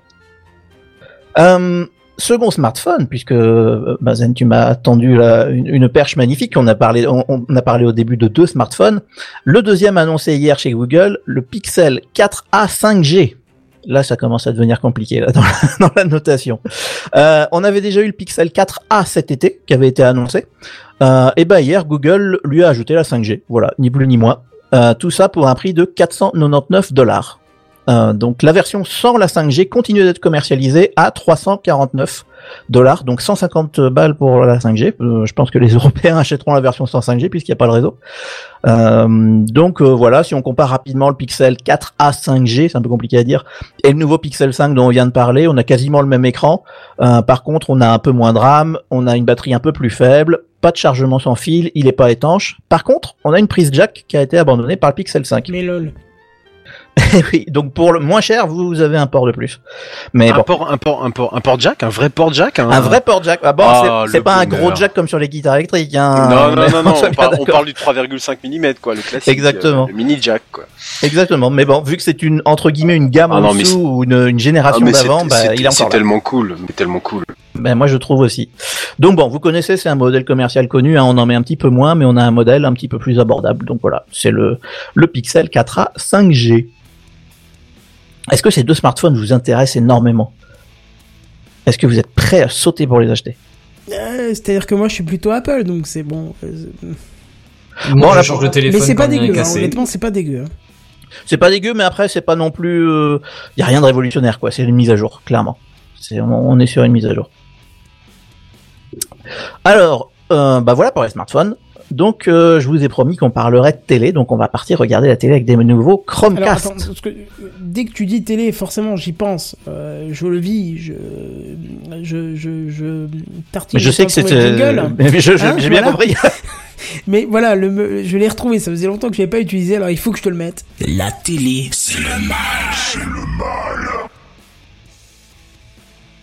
Et voilà, voilà, tu peux y aller, hein, tu peux y aller. Et j'ai plus personne, donc je pense qu'en fait, j'ai dû avoir un petit. À se sentir. Ah, Voilà. Je suis retour. désolé, bug technique. C'est c'est moi, c'est moi qui les refait revenir parce que là, je. je- Ah, mais moi j'arrivais pas. J'ai j'ai pas le droit. Vous avez été déplacé dans le salon Twitchos par Benzen. Qu'est-ce Oui, que tu je m'as sais pas fait comment j'ai fait ça parce que j'ai pas le droit pour le faire déjà. Bah oui, théoriquement, euh, personne n'a le droit à part monsieur euh, Super Randall Flag euh, Super User, Ouais. mais euh, voilà. Vous écoutez TechCraft, l'émission On high-tech la plus j'ai du web. pas le droit pour faire marche arrière non plus. On m'a C'est- évincé je sais de pas. TechCraft, sachez-le. Ah, ça, ça, c'est ce qu'on appelle une mutinerie. hein. Ah oui, Oui. je crois que c'est je ça. serais toi, je me méfierais. Tu sais, Oui. tu sais que le Bounty, ça a commencé comme ça. je dis ça, je dis Le rien. Bounty. Le Bounty, bah oui. Oui, le, le bateau. Le bateau? Ah, j'ai pas cette référence. C'est quoi ouais, c'est les, ba- c'est les bateaux pirates, quoi. Oui, oui, un peu euh, la révolte du. euh, Enfin, non, je sais pas, non. J'ai Non, mais j'ai j'ai dit pas une bêtise. tout. Je, je dois pas connaître C'est quoi C'est euh, c'est du 17e, 18e siècle Ouais, bon, un c'est- truc comme ça, oui, c'est un oh peu le oui, lui vous qui parlez a. d'histoire, c'est vraiment le truc que, que, que, que je maîtrise pas, moi. Ah ouais, ouais, effectivement, je vois ça. Bah oui, Ouais, vrai. Je l'ai plus en tête, mais en gros, c'est une mutinerie sur un bateau, effectivement. Ouais, c'est ça, bateau anglais de mémoire. Voilà. Bon, donc du coup, on était sur la télé avec les nouveaux Chromecast. Ah, ça, ça, vas-y. Ah, pour Alors. moi, ça m'intéresse. Là, les Chromecast, tout de suite, ça vous intéresse parce que normalement, si vous êtes comme moi, vous en avez tous acheté un ou presque. Ouais. Parce que c'est euh, le genre de petit boîtier qui est quand même vachement pratique à mettre à peu près partout. Bah, il y a Et, le Fire TV Stick qui fait pas mal aussi, hein. Et ouais, et euh, en plus, il y a eu des nouvelles versions la semaine Ah, dernière, arrête de me donc faire hein. Ah, je sais pas quoi acheter là, je dois en Mais un, maintenant, toutes ces boîtes fabriquent tous la même chose, j'ai l'impression. mais bref, le nouveau Chromecast, donc 50 dollars. Euh, c'est un peu plus cher que dans le passé, mais il y a quelques Ouais. fonctions en plus. Parce que dans le passé, on était à 30-35, hein, si je me je dis pas Euh, de bêtises. 39, 39. Il est Voilà. encore sur le site. D'accord. Euh, déjà, première nouveauté, il y a une télécommande. Ah, putain, c'est le truc qui t'a toujours manqué sur la Chromecast. ça, Exactement. Et Ah maintenant, en fait, euh, il y a une télécommande. Pourquoi? Bah simplement parce que le Chromecast ne dépend plus d'un appareil externe comme un smartphone ou une tablette. Il fonctionne tout seul. Ah. Et là, c'est complètement nouveau. Ah ouais. Là, on change complètement de quasiment de produit, j'ai envie de dire. Euh, donc, dans la télécommande, on a un petit bouton pour Google Assistant, hein, le, le fameux assistant qui se glisse dans chaque appareil. hein, de, de toute façon, il est partout. Euh, évidemment, on peut l'utiliser pour commander à la voix euh, les programmes sur la télé, etc. Mais pas que, puisque c'est euh, également connecté à tout votre environnement. Donc, euh, bah, c'est un Google Assistant de plus pour euh, allume mes lumières, rajoute-moi un rendez-vous, que sais-je. Donc voilà, et d'ailleurs, euh, cette télécommande euh, peut également, à travers le HDMI du Chromecast, euh, contrôler l'allumage de votre téléviseur ainsi qu'une éventuelle barre de son puisqu'il y a les, les contrôles à travers le HDMI. Donc on peut imaginer que si vous regardez la télé, enfin si vous n'utilisez le téléviseur, plutôt l'objet, que pour regarder Netflix sur votre Chromecast, bah, vous pouvez mettre les, deux, les autres télécommandes dans le tiroir en gros. Ouais, ce qui faisait que bah du coup les télécommandes, euh, la télécommande, tu pouvais euh, l'utiliser justement pour euh, contrôler la Chromecast avec le la norme CCEC, je crois la norme pour la Je le connais plus par semble. cœur, mais oui, c'est les commandes dans le HDMI. Ça. Mais effectivement, maintenant, bah, c'est le entre guillemets, c'est le Chromecast qui devient le, le maître euh, à ce niveau-là. Mais donc voilà, ça peut être inté- assez C'est intéressant. intéressant, oui, je te confirme. Alors le Chromecast, il intègre maintenant Google TV. C'est le nouveau nom d'Android TV. Ils ont changé le, le nom, mais en gros c'est la même chose. Euh, à l'allumage, on obtient un menu avec tous les services disponibles. Euh, par exemple, j'ai noté Netflix, Disney+, euh, Amazon Prime Video, encore Spotify. Notez que Apple TV+ ne fait pas partie, hein, faut pas déconner. C'est quand même, euh, on, est quand même chez Google. Les jours ils seront ailleurs. Le... Euh, ah bah, euh, on a Apple TV+ sur les euh, télé Samsung par contre, Ah ouais. euh, qui pourtant tourne sous Android, mais c'est un partenariat entre Apple et Samsung. Ah. Étonnant. qui s'entendent bien puisque l'un fabrique euh, Ah. quasiment les puces, les- pas les puces, les écrans de l'autre. Après, t'as bien Apple Music sur, euh, sur Android, donc euh, s'ils veulent aussi s'ouvrir à autre chose que leurs Ouais, ça, c'est utilisateurs. pour euh, du exactement. pognon, que- Bah Ah, c'est bah, le peut-être, côté bon. quand, quand tu fais un quand t'es un prestataire de service, tu veux être présent partout, même bah sur voilà, euh, c'est ça. voilà, Là, donc, tu, là, là, ils se détachent de leur marque et de leur de ce qu'ils voilà, sont- fabriquent. hein, donc, euh, ils sont un peu obligés. Enfin voilà, c'est- en tout cas c'est le modèle de c'est le modèle de économique de ce truc-là. Mm. Rapidement au niveau technique sur Chromecast, on peut maintenant jouer de la vidéo en Ultra HD 4K jusqu'à 60 Hz euh, avec HDR et il y a même le Dolby Vision et Dolby Atmos si votre télé est compatible. Donc c'est pas complètement dégueu. Euh, une belle mise à jour qui monte en gamme, mais qui finalement suit aussi le marché puisque euh, bah, le premier Chromecast servait juste à streamer de son téléphone sur la télé, mais en fait maintenant que nos télés sont connectées, on peut le faire directement sans le Chromecast. Donc je trouve que c'est une évolution assez intelligente de, de Google à ce niveau-là. Carrément. Donc voilà ce nouveau Chromecast. Bah, je, il est sorti ou quoi? Je sais pas Euh, si je ne sais pas si. Je crois qu'il a fuité euh, aux États-Unis de mémoire. J'ai cru voir ça vite. Oui, oui. Alors là, toutes les annonces sont officielles. hein. Tout, tout ça, c'est les annonces d'hier. Euh, ça va sortir là dans les jours qui viennent. Euh, Si c'est pas déjà sorti au moment où ils ont fait l'annonce, j'ai pas noté la date, mais j'ai pas lu comme quoi c'était pour dans six mois. hein. C'est les sorties pour maintenant. Ouais, d'accord. Donc voilà, le temps que ça arrive en Europe, évidemment, parce que là tout de suite c'est aux US. Oui. Euh, et enfin, dernière annonce de cette soirée Google, le haut-parleur connecté Nest Audio. C'est le successeur des Google Home, que tout le monde connaît depuis 2016 évidemment, et dont euh, un membre de l'équipe absent aujourd'hui en est assez friand, euh, et qu'on salue, hein, Buddy, si tu nous écoutes. Euh, La grosse bise à madame aussi. la grosse bise à Madame qui, Tout à qui- supporte euh, qui, qui- voilà, qui, qui comprendra. Et Madame surtout qui supporte trois objets connectés par pièce en moyenne. J'ai bien compris. Donc On l'a fait 77 décerner, dans le salon. Eh chérie, et attends chérie, je t'ai offert une Google Home. Es-tu contente? Donc là, je peux vous dire, il y a, il y a- il y a toujours ces, ces gens qu'on voit à la télé qui disent qu'ils sont électrosensibles, je sais pas quoi. Ah Je, bah, peux, je peux vous dire que si c'était vrai, il y a, il y a- il y a- là-bas, c'est- plus un appartement, c'est un micro-ondes. Mais, mais on le salue, on lui fait des bisous. ah, ça explique C'est- les choses. C'est tellement facile de, de, de taper sur les gens qui sont pas là. Ah, on a toujours dit, les absents, quand ils sont pas là, on se venge. hein. Donc ce nouveau haut-parleur, 100 dollars, c'est le prix. Euh, donc comme ça c'est dit. En termes de taille, c'est le modèle qui se rapproche le plus du Google Home original, le cylindre, vous savez, Euh, pas le mini, pas le Mm. pas le max, c'est le, le cylindre. Même s'il est un tout petit peu plus grand parce qu'en fait il fait 17 cm de haut sur 12 de large. Euh, c'est une espèce de, de, de cube. Maintenant c'est tout est rectangulaire. Évidemment, ce Nest Audio vient avec toutes les fonctions du passé. Euh, J'ai pas tout noté, mais la gestion de plusieurs pièces, ce genre de choses. Mais il n'y a pas vraiment de nouvelles fonctionnalités. Donc c'est c'est plus un rebranding euh, qu'autre chose. Euh, disponible en cinq couleurs, utile pour un objet qui doit se fondre dans le décor, forcément. Euh, par contre, techniquement, il y a des choses intéressantes. Euh, Google nous promet un son 75% plus puissant et avec des basses 50% plus fortes que le Google Home original. Donc ça- c'est un petit peu un petit peu boosté. Et pour information, euh, pour les, les quelques techniciens que- à qui ça parlera, on a dedans un haut-parleur de 7,5 cm de diamètre et un tweeter de 19 mm. Donc c'est quand même Honnêtement, ça C'est parle pas trop ce genre d'infos. C'est pas dégueulasse, mais oui, oui, oui. Ouais, Non, c'est- ça effectivement, parle ça parle plus beaucoup, mais, mais enfin voilà, en tout cas, c'est ce qu'ils mettent en avant. Tu, tu sais pourquoi ça parle plus? Parce que euh, on le voit avec nos enceintes connectées maintenant de grandes marques, qu'on peut avoir des petits, euh, des petits haut-parleurs qui sont bien dans des bonnes boîtes et autre chose et font de très bonnes basses. C'est vrai. Donc, euh, Alors oui, effectivement, ils ont toute une page. Alors si, si les produits euh, de, de ce type vous intéressent, n'hésitez pas à aller sur le, le site de Google, enfin ou de Nest, maintenant que c'est rebrandé Nest. Euh, ils ont toute une explication sur comment est foutu le boîtier pour que ça résonne bien, etc. Euh, c'est effectivement assez intéressant. et la même chose avec Bose euh, à l'époque des mini-link. Il y avait toute une doc là-dessus. C'était super sympa. Ouais, tout à fait, c'est étudié. Euh, donc voilà, bah, un beau produit pour euh, ce marché où Google, par contre, est malheureusement toujours à la traîne derrière Amazon, euh, parce qu'Amazon écoule quand même ses échos comme des petits pains. Apparemment, dans, ce que j'ai lu aujourd'hui, deux tiers du marché, c'est quand même des Amazon Echo. Donc du Alexa, il y en a qui traînent. hein. Et qui vous écoutent bien sûr euh, quand vous êtes chez vous. Euh, donc voilà pour cette présentation de Google hier soir. Euh, pas d'énormes nouveautés, mais bien des mises à jour intéressantes euh, qui suivent les tendances du marché. Donc on a, euh, pour récapituler, euh, les smartphones dont les prix vont vers le bas, ce qui est assez intéressant. Un Chromecast qui devient indépendant et qui est un peu plus complexe, et puis un haut-parleur connecté qui s'améliore et qui rejoint la gamme Nest. Voilà un peu pour les présentations d'hier. Ouais, bah, Bah, je c'est suis- très bien ça. Je, je suis très étonné parce que moi je pensais que le rapport de force était complètement inversé, justement, qu'Amazon était à la traîne Alors ouais, par rapport à Google. En fait, c'est c'est le marché américain qui qui com- euh, qui tue complètement tout. Euh, visiblement, aux États-Unis, euh, j'ai envie de dire que quasiment la totalité des des assistants sont des échos quoi. D'accord. Et Ouais, j'étais- contrairement à Google et euh, à d'autres, alors qu'en Europe c'est un peu plus balancé effectivement. Mhm. Mais euh, États-Unis apparemment, euh, si vous dites Alexa dans une maison américaine, vous avez une chance sur deux que le truc vous réponde. D'accord. Ouais, c'est étonné. Je, je, je, je suis, j'hésite encore avec ce, ce type d'objet, mais euh, c'est vrai que le dernier que tu t'as présenté, là, à 100 balles, pas dégueulasse. Ouais, moi je, je suis Euh, toujours un peu frileux par ces trucs qui nous écoutent en Ouais, permanence. mais oui, je mais fais partie pareil, de ceux oui. qui ont désactivé le le le D-Siri.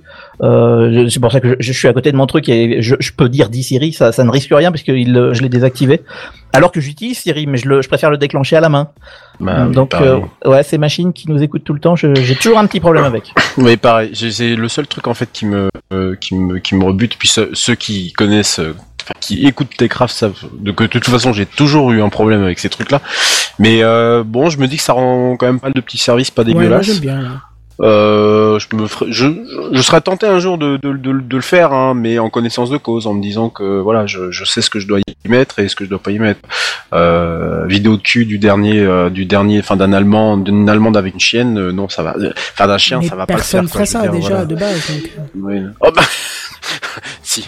Compte sur la connerie humaine pour que, t'inquiète pas, il y ait quelqu'un qui l'ait fait au moins un jour et qu'un opérateur euh, soit tombé dessus par hasard. Compte sur la connerie. Oui, oui, t'inquiète pas. Enfin voilà. Bon, et ben écoutez, si vous n'avez plus rien à dire sur euh, ces magnifiques annonces euh, du géant du, géant du net qui est Google, euh, eh ben je pense que je vais passer la main à Redscape qui va nous parler de beaucoup de choses parce que dans ce titre je vois beaucoup beaucoup de choses et notamment Bill Gates. Ouais, le titre il est accrocheur, euh, il est accrocheur, mais euh, finalement il n'y a pas tant de choses que Bah, ça que ça concerne. entier histoire qu'on rigole quoi. Euh, bah, j'ai j'ai marqué XP, Bill Gates et théorie du complot, tout ça dans la même news. Si bien sûr vous décidez de cliquer sur ce diaporama des plus belles femmes de footballeurs, la huitième va vous étonner. Voilà, fait référence à ces fameux articles putaclic Qu'on aime tant. Quand, que, vous, que, que nous tous nous, aim- nous aimantons ou plutôt nous fuyons. Euh, mais en fait derrière ce titre putaclic, je vais plutôt vous raconter euh, une histoire, euh, euh, une histoire que Microsoft aurait voulu euh, pas franchement, ne pas franchement connaître euh, cette année, euh, puisque c'est l'histoire d'un leaker tout simplement qui a mis en ligne sur un, un célèbre forum, le non moins célèbre 4chan pour ceux qui connaissent, les Comme codes sources. Comme de par hasard, bien sûr, les codes sources de très nombreux anciens systèmes d'exploitation Windows. Vous l'avez sans doute vu et sans doute aperçu euh, cette semaine ou même, voire même la semaine dernière. euh, beaucoup de journaux en ligne ont titré euh, que le code source de XP avait fuité. Ah, voilà, j'allais dire c'est exactement la news que j'ai lue. Voilà, mais sauf que c'est beaucoup beaucoup plus euh, complexe que ça en a l'air. Comment ça, Alors, les médias feraient des raccourcis débiles Bah, bah non, non, non, non, non, j'ai pas envie de dire ça. Je pense que la corporation elle est ce qu'elle est. Euh, euh, ça a été diffusé sous la forme d'un fichier torrent et son contenu comprend, écoutez bien, le code source de ces systèmes suivants Windows 2000, Windows Embedded qui comprend E CE3, CE4, CE5 et CE7. Ça, ça concerne notamment tout ce qui est euh, tout ce qui est appareil mobile. Moi, Notamment je me les suis anciens au CE2, PDA. après, je suis passé au CM1. alors. Tout à fait. Merci pour la blague. Windows NT 3.5 et 4, XP, le fameux, et Serveur 2003. Donc, on est très loin de s'arrêter que sur le seul XP. Ah ouais, et puis serveur 2003, euh, à mon avis, professionnellement, Ouais. c'est le plus dangereux. Ouais, Ouais, C'est encore, hein. très, c'est dangereux effectivement puisqu'il a encore et Kenton est là euh, également pour. euh, Ah, moi j'en ai euh, plus. pour, hein. euh, Oh, oh. Voilà, moi non plus j'en ai plus. Euh, on vient de migrer d'ailleurs le dernier serveur 2008, donc c'est pour te dire que voilà, on, est quand même car- carrément passé à côté. Mais euh, dans mes métiers successifs, euh, j'en ai j'en ai vu et je suis pas étonné, je serais pas étonné qu'aujourd'hui il y en a encore. Les Ah, J'en parle Ambidid, petit 2012, mais alors euh, les autres, non.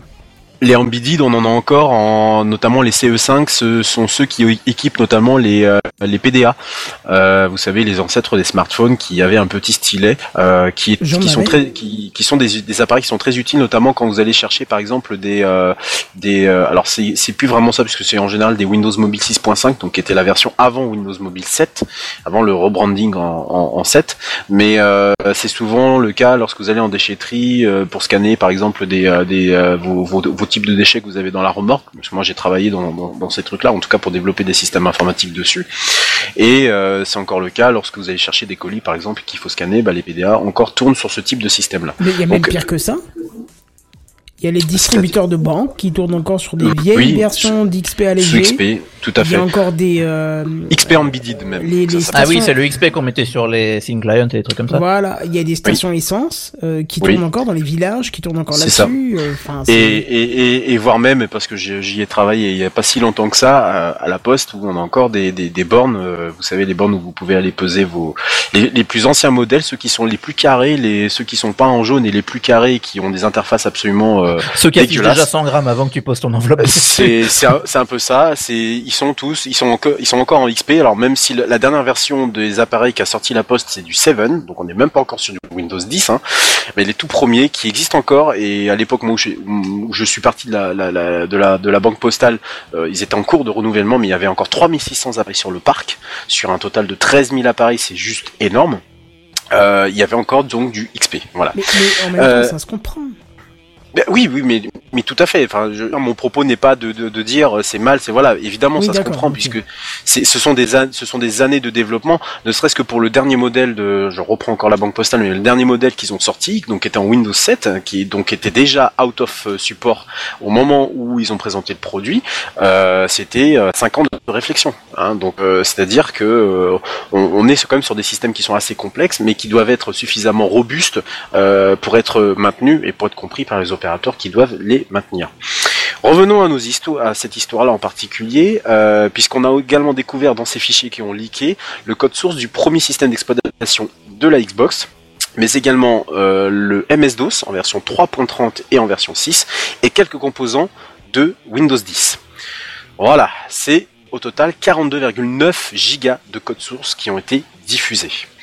Et en plus, euh, et en plus de ça, il y, avait un, petit fichier euh, de 2, enfin un petit fichier, façon de parler, de 2,9 gigas qui comprenait en fait divers autres petits éléments de Windows XP et de Windows Server 2003, en plus de ce qui avait été déjà diffusé dans le, le gros torrent de 42 gigas. Voilà. Alors, bon, Microsoft n'a pas du tout confirmé la fuite, hein, voilà. Mais plusieurs experts qui ont été appelés, euh, ça et là, euh, des experts de Windows, hein, qui ont été appelés ça et là par des médias, ont analysé des fichiers et qui leur ont semblé tout à fait légitimes, voire même, alors si incomplets, en tout cas authentiques. Et ça, c'est déjà un premier élément. Et, et vous allez voir que ça n'est qu'une toute petite partie de l'histoire. On pourrait se dire qu'il n'y a franchement grand chose à faire pour, pour une news, hein, évidemment, mais euh, en réalité, euh, il s'agirait dans l'intérieur de ces fichiers, à l'intérieur de ces 42 gigas, des patchworks de, de, de fuites antérieures, puisqu'il a été remarqué qu'à l'intérieur, euh, euh, certaines parties ont déjà été divulguées des années auparavant. Voilà. Certains composants, par exemple de Windows 10, avaient déjà fait l'objet d'une fuite en 2017. Les fichiers de Xbox et de Windows NT ont également été diffusés, et ça, c'était pas, c'était pas plus tard qu'en début d'année, en début d'année Oui, mais 2020. C'est pas la même Voilà. problématique entre un système qui est encore actif, à jour, enfin qui Ah oui, est encore en train d'être patché. C'est moins un problème qu'un système qui a été abandonné depuis au moins 10 ans, tu vois. Je suis tout à fait d'accord. Je suis tout à fait d'accord. Mais est la plupart encore des news, utilisé, je veux dire. hein. la, la plupart des news s'arrêtaient quand même sur euh, sur sur le XP, et ne, ne faisaient pas cas de de- d'autres choses. Même moi, quand j'ai commencé à un peu travailler sur le sujet, j'étais quand même loin d'imaginer que Windows de Server 2003 était euh, était euh, était concerné par euh, par par la chose. Voilà. Euh, alors. Là où il faut quand même revenir sur un élément important, c'est que Microsoft a quand même toujours donné plus ou moins accès à ses- à- au code source de ses systèmes d'exploitation. Alors pas à nous évidemment, parce que Microsoft ne fait pas de l'open source, n'a pas fait d'open source jusqu'à environ la moitié des années 2010, hein, puisque maintenant ils en font, mais avant ils n'en faisaient pas, mais certainement pas sur leur système d'exploitation. Vous en doutez bien. Mais ils le donnaient régulièrement, et là c'est quand même assez drôle et assez euh, euh, c'est assez drôle. Ils en donnaient quand même au gouvernement euh, de certains pays. Alors officiellement simplement à des d'audit de sécurité, hein, bien sûr, à des équipes universitaires, seulement à des fins de recherche scientifique, à rien de plus. Bon, les plus euh, chafouins et les plus complotistes d'entre- nous diront que euh, c'était certain pour implanter des backdoors, mais je n'y rentrerai pas dans ce débat-là ce soir, ce n'est pas mon Oh, propos. pour implanter ou en tout cas pour trouver où elles étaient, quoi. Ouais, pour la trouver où ça étaient, plus voilà. à grand chose, quoi. Mais on pourrait imaginer que... C'est pas Euh, parce qu'ils ont partagé le code avec un flingue sur la tempe qu'ils étaient pas volontaires. Hein. Je vois pas pourquoi tu dis ça. Ah, mais parce que je suis un mauvais, je suis un mauvais esprit, tu sais bien. Euh, alors, le, je vais juste revenir sur là où ça a été posté, le fameux 4chan, hein, qui est bon un forum que je vous déconseille absolument, bien entendu. Euh, c'est, moi, en général, je le, je le compare à un Reddit, mais encore plus, encore pire que, enfin, c'est pire que Reddit en fait, 4chan. Que là où ça a été re- rendu public, en tout cas, le leaker qui l'a rendu public tout ça, c'est que euh, c'est euh, un groupe qui s'appelle Canon, qui est un groupe d'extrême droite, a priori euh, américain, qui partage des théories conspirationnistes. Voilà. Ah, génial. Voilà, donc déjà on pose un peu le décor. hein. En plus, le fichier torrent du coup qui a fait l'objet de la fuite euh, était euh, était enrichi d'un, d'un- de, de- de vidéos hein, qui vendaient diverses théories du complot euh, sur Bill Gates notamment. Euh, donc voilà, ça vous donne vraiment le, le- un peu le, le, le- le terreau de, de, Ah de- oui. de tout ça quoi. Voilà. Donc t'as, en fait t'as ton code source de XP entouré de- d'un truc sur la Terre plate et d'un truc sur Bill Gates a créé le Covid. Très, voilà, très certainement. Donc Ça euh, fait rêver comme fichier. Ah ouais, non mais ça fait rêver quoi. On est vraiment sur, euh, on est vraiment sur euh, un groupe de merde et euh, évidemment des leaks, euh, des, des, des, des leaks entourés de, de tout un tas de, de choses juges, tellement dégueulasses que je pense que voilà, Si seulement Je- Bière était là, il aurait une expression toute trouvée. on vit une formidable époque. Et on vit dans une époque formidable, formidable. Une époque formidable, s'il te plaît. Hein Oui, Un alors, peu de comme tu respect dis- pour l'absent. hein. Comme tu dis Kenton, effectivement c'est culturel, je peux pas juger. Voilà. Euh, bon, alors le truc c'est que que il faut juste préciser, on va pas donner plus de détails, que la prochaine news, elle est dédiée à JNBR. Continue. Ah ben voilà. C'est très bien. Euh, nous faisons des hommages aux absents et c'est très bien. Euh, alors voilà. Donc une fois, une fois qu'on une fois qu'on a dit ça, qu'est-ce qu'on peut euh, commencer à se à imaginer dans sa tête, c'est que bon, des fichiers de Windows avec des parties qui semblent être en plus authentiques. hmm, Est-ce que par exemple je peux recompiler le système par moi-même? Bon, je vous dirai ça dans la seconde partie de la news. hein. Ce qu'il faut savoir, c'est que, et je rattache sur ce que ce qu'on disait tout à l'heure par rapport à l'utilisation de ces systèmes-là, que ça soit XP, NT ou euh, serveur 2003 pour, euh, enfin pas NT mais CE pardon, et certains euh, et certains euh, certaines parties de Windows, c'est que pour l'instant XP occupe tout de même, et ça faut quand même le souligner, 1% de la base d'utilisateurs de Windows. Je sais pas ce que ça représente, mais à mon avis, ça doit représenter quand même un petit millier d'utilisateurs sur ce système-là. Voilà. C'est là- 1%, c'est un millier? Tu veux dire qu'ils auraient qu'un million de machines Euh, non, que milliers, j'ai dit. Je sais pas, moi, j'en sais rien si c'est un millier. C'est quelques milliers. Je, je, je, je À mon avis, présuppose on que parle de millions de machines quand même. je. si tu je dis sais pas. 1%, euh, il doit bien y avoir des milliards d'ordi sur Windows, non? Euh, oui, c'est possible. Je sais pas. ah, pas le allez, chiffre. ah, je sais pas, J'ai pas, pas pas trop. ouais, ouais, remarque, c'est peut-être un peu euh, des, des centaines de un- milliers en tout cas. C'est peut-être pas un peu gros. Mais comme on l'a dit tout à l'heure, on est quand même sur un pourcentage qui comprend des systèmes critiques entre guillemets. On parlait des, des bandes bancaires. On parle également effectivement de certains euh, de certaines entreprises qui utilisent encore XP à des euh, à des fins de euh, pour leurs ou pour leurs machines. Donc euh, avoir ces sources qui leak euh, est évidemment un très gros problème. L'avantage c'est que c'est aucun danger pour l'aéroport d'Orly qui, si je me souviens bien, quand il a eu, quand il avait été buggé ou je sais pas quoi, c'était un Windows 95 ou je sais plus quoi. Donc le XP c'est très très moderne pour eux. Ah bah oui oui voilà oui oui c'est- forcément ils sont rentrés dans le 21e siècle. Ouais, tu crois Avec- qu'ils ont fait le changement à, à- direct à Windows 10 ou qu'ils sont passés par Windows XP et Windows 7 avant? Parce que du coup, ils sont peut-être encore dedans. hein. Ah oui, il y a, il y a de grandes chances qu'ils y soient encore. Remarque, ils ont été fermés pendant longtemps. Peut-être que c'était le bon moment pour l'informaticien de tout bouger enfin. Parce que arrêter un aéroport, c'est toujours une galère. Donc euh, peut-être que là, vu que Orly a fermé pendant euh, pas loin d'un mois, voire plus, Euh, Peut-être que c'était le bon moment pour changer toute l'infra. Mais je pense qu'ils ont dû profiter pour faire des grosses, grosses mises à jour. Hein. Ouais, parce qu'à chaque fois qu'on leur dit non, non, on peut pas arrêter les avions, t'es con, euh, Jean-Claude. euh, Là, bah, si, ça y est, là, y a plus d'avion, allez, on y va. Je fais mes mises à jour, bordel de merde. Ça fait 20 ans que j'attends ça. c'est ça.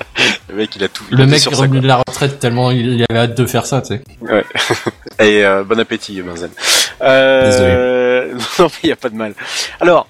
Bon, ça c'était la première partie. Ok, euh, on a des, on a quelques sources dans la nature. euh, A priori, c'est authentique. Bon, qu'est-ce qu'on fait avec ça? Eh bien, il y a des petits malins qui ont fait des petites choses. Voilà. Euh, C'est-à-dire qu'il y a un informaticien américain euh, qui euh, s'appelle NTDev, bien nommé NTDev, j'ai envie de dire, euh, qui bah du coup a décidé de, bah, de vérifier un peu par lui-même si justement on pouvait compiler certaines choses avec ce leak qui a été récupéré. Bon, et bien du coup bah voilà, il a décidé de, compiler le, le- le code. hein. Il y a même des vidéos qui sont accessibles sur YouTube. Et je peux vous révéler ce soir que ce monsieur a réussi à compiler le code de Windows XP ce week-end.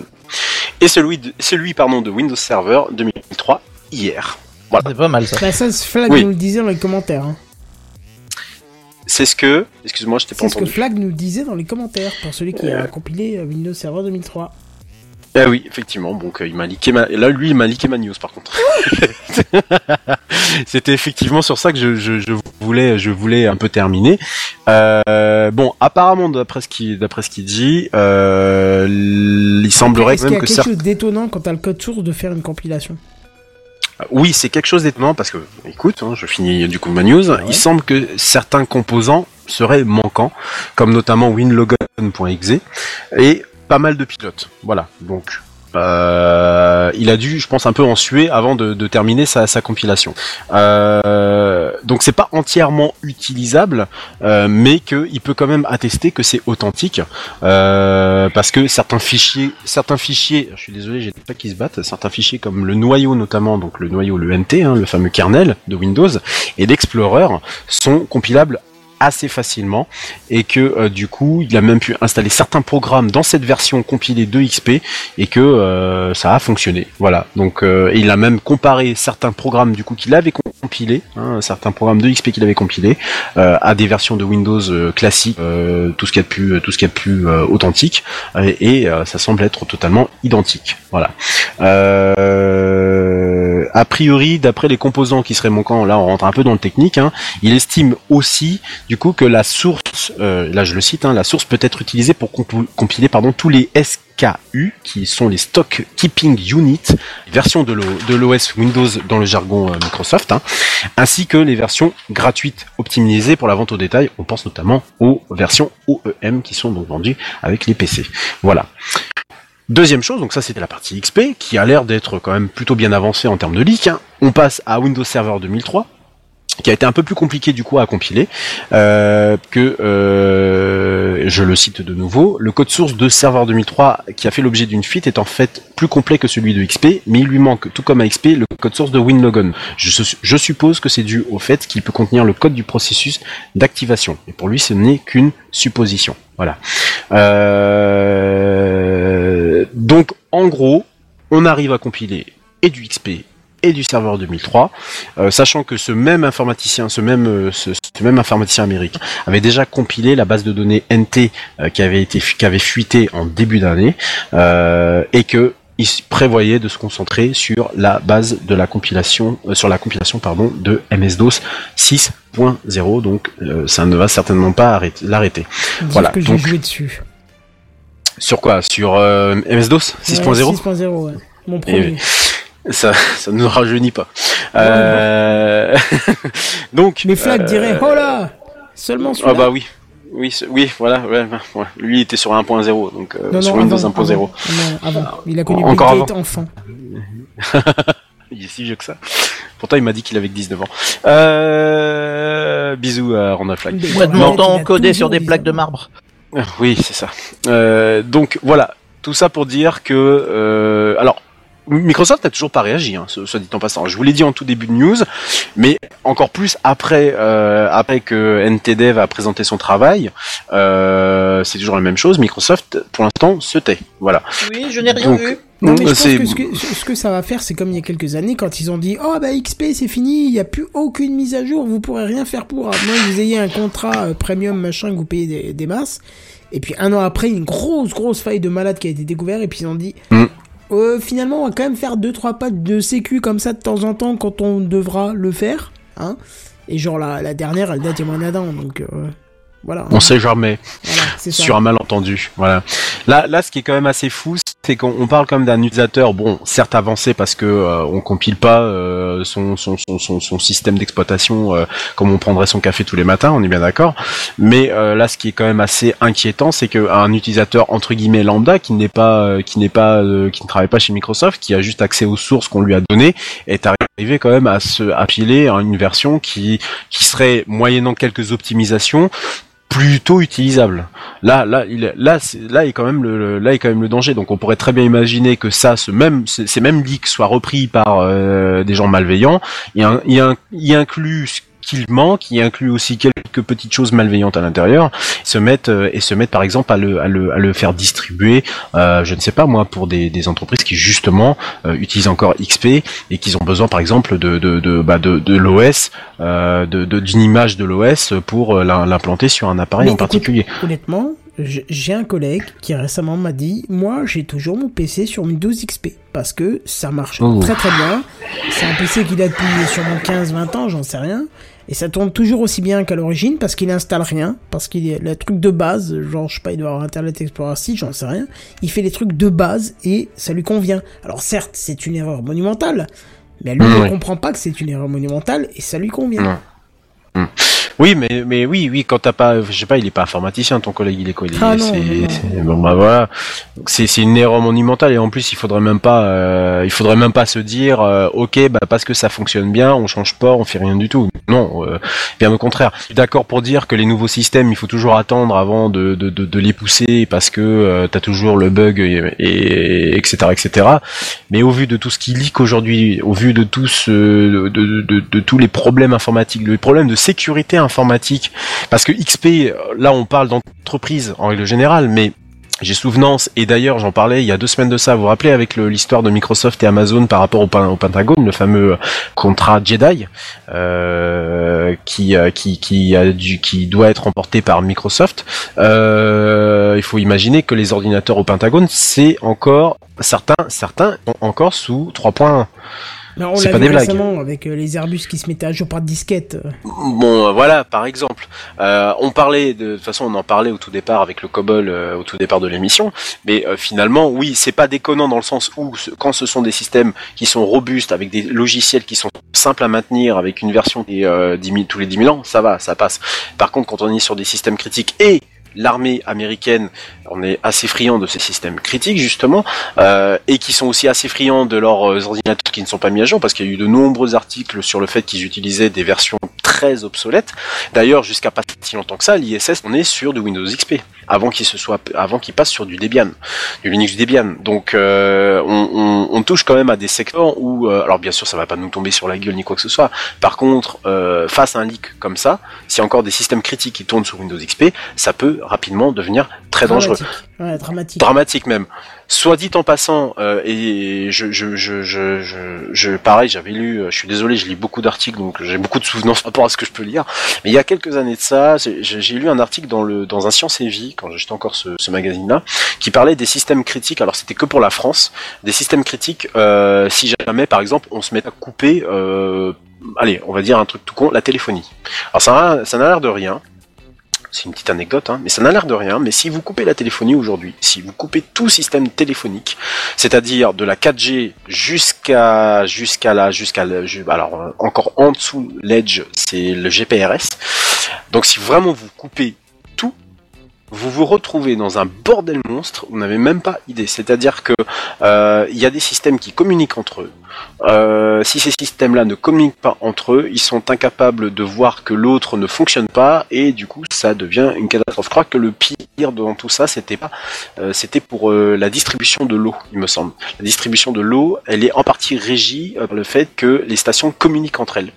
Et si jamais vous coupez ces installations-là, bah c'est foutu. Euh, la, flotte, vous n'en avez et vous n'en avez plus. Le technicien, lui, il est pas capable de savoir que la flotte ne sert plus, etc.. C'était des réactions en chaîne qui étaient assez euh, dramatiques. Moi, j'ose pas imaginer qu'un système comme ça, qui soit un système comme XP, euh, on parle de XP, mais on peut aussi également parler de serveur 2003, parce qu'encore une fois, des serveurs 2003, il y en a toujours.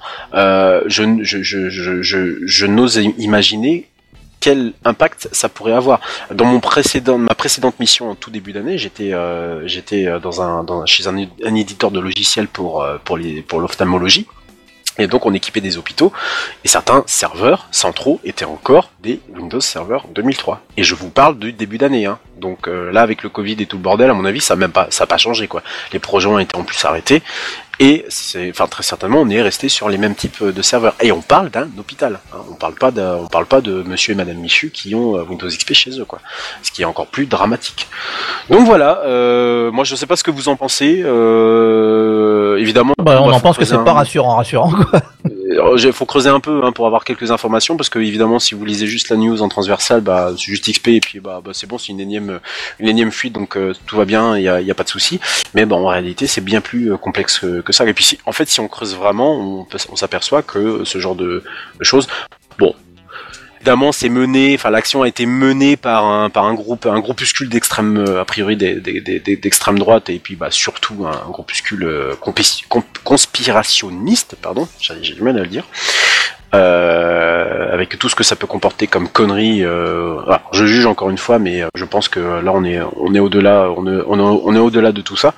Voilà, Bon, je pense qu'au-delà de que ça fasse très peur, euh, voilà, c'est c'est quand même assez assez dramatique quoi. Donc voilà pour moi, si vous n'avez pas d'autres questions, je vais passer la parole, je retrouve le conducteur à...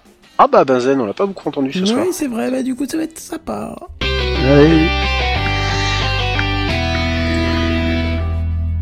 Je sais me faire désirer, voilà tout. Bonsoir. Bonsoir Bonsoir. Bonsoir. Alors désolé, je commence un peu l'émission en retard, hein, mais euh, euh, Cannes Saint-Tienne, euh, j'ai- j'étais malade, voilà. Et tout va bien parce que j'ai- j'avais mon Tu as tracé application tes pour me- contacts. Oui, Exactement. Je suis pas trop sûr de comment j'allais introduire ce truc-là, mais bon, j'ai tenté un truc. Oui, non, on va on va parler un peu d'applications euh, anti-transmission, de d'a- d'applications d'alerte anti-pandémie. Ça paraît plus juste. Euh, par exemple, Stop Covid, hein, on pourrait en parler. Même si c'est un non-événement, hein, techniquement, mais on pourrait en parler. Ah, Ah si, techniquement, c'est un oui. événement. Ah si, c'est un événement. C'est un drame financier. Euh, pardon.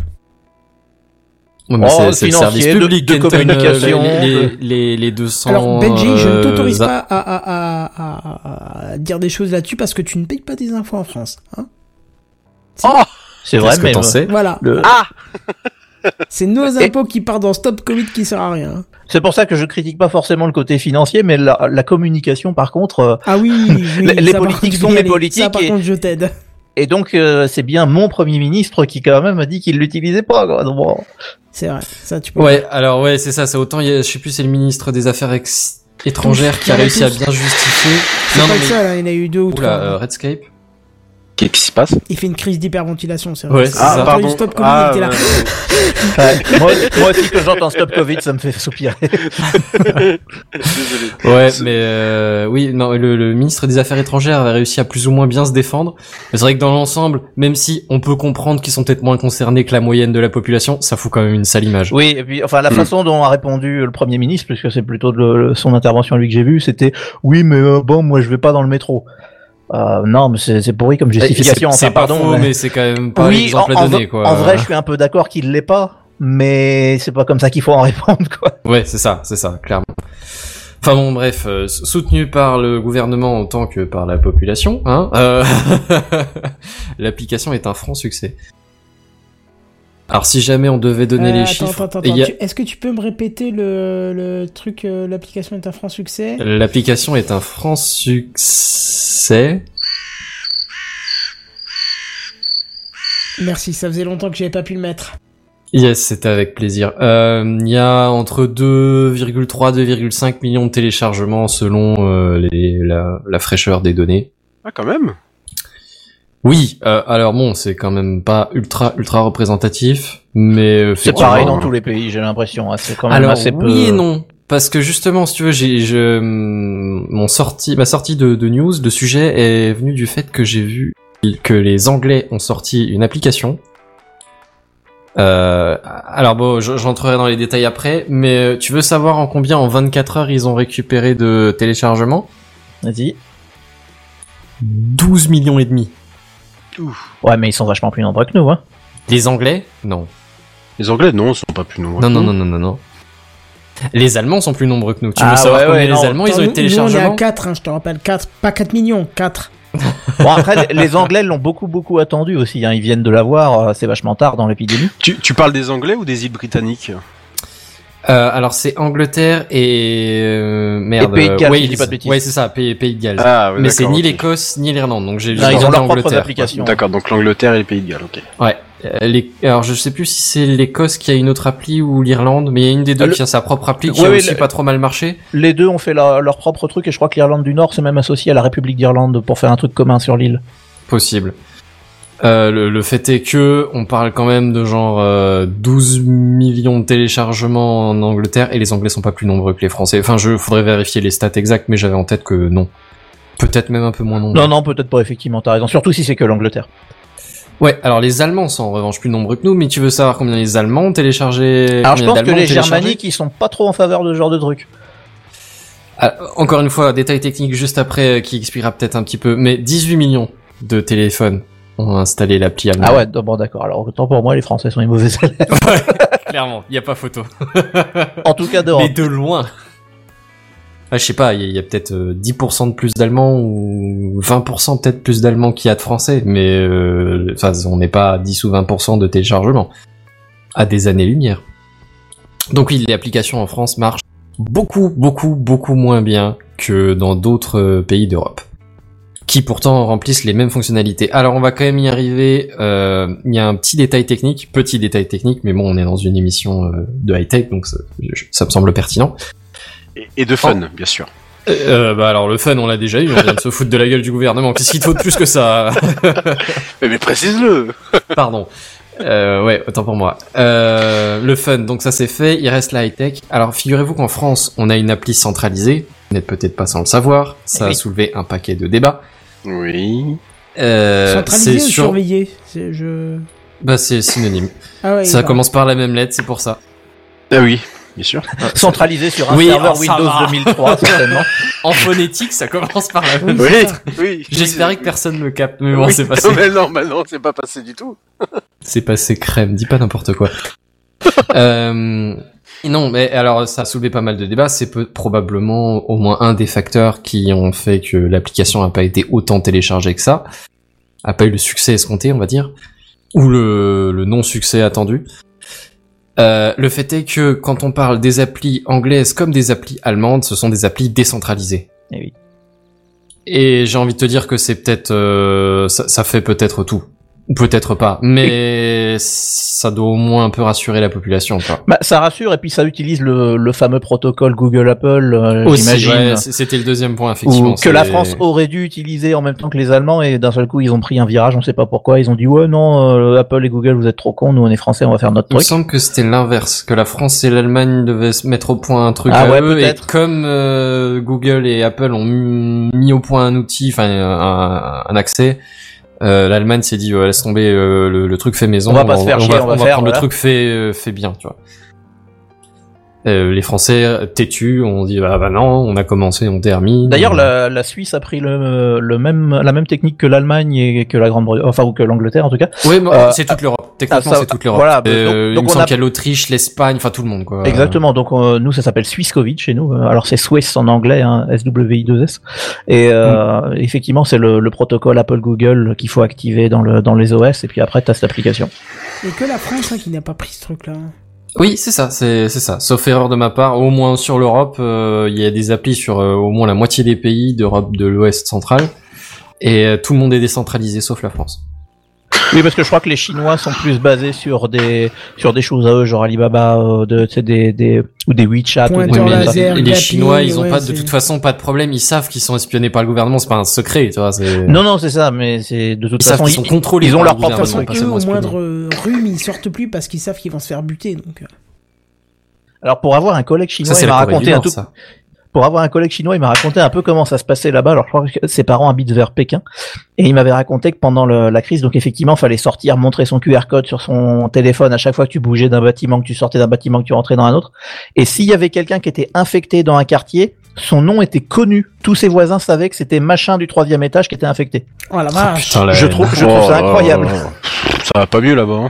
Quand Bah, il m'a raconté ça, quelques j'étais sur le centaines de kilomètres plus tard, il l'aurait balancé dans la rue, tabassé, tout ce que tu veux. Hein, donc, euh, Non, c'est assez difficile pour les pour les démocraties, disons-nous.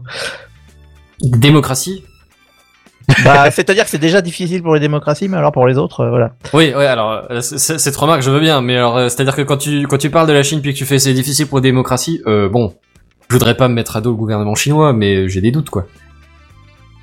En tout cas, pour une les. république démocratique, c'est bah, pas une juste que t'as démocratie. mis tes prochaines vacances, hein, c'est tout. hein.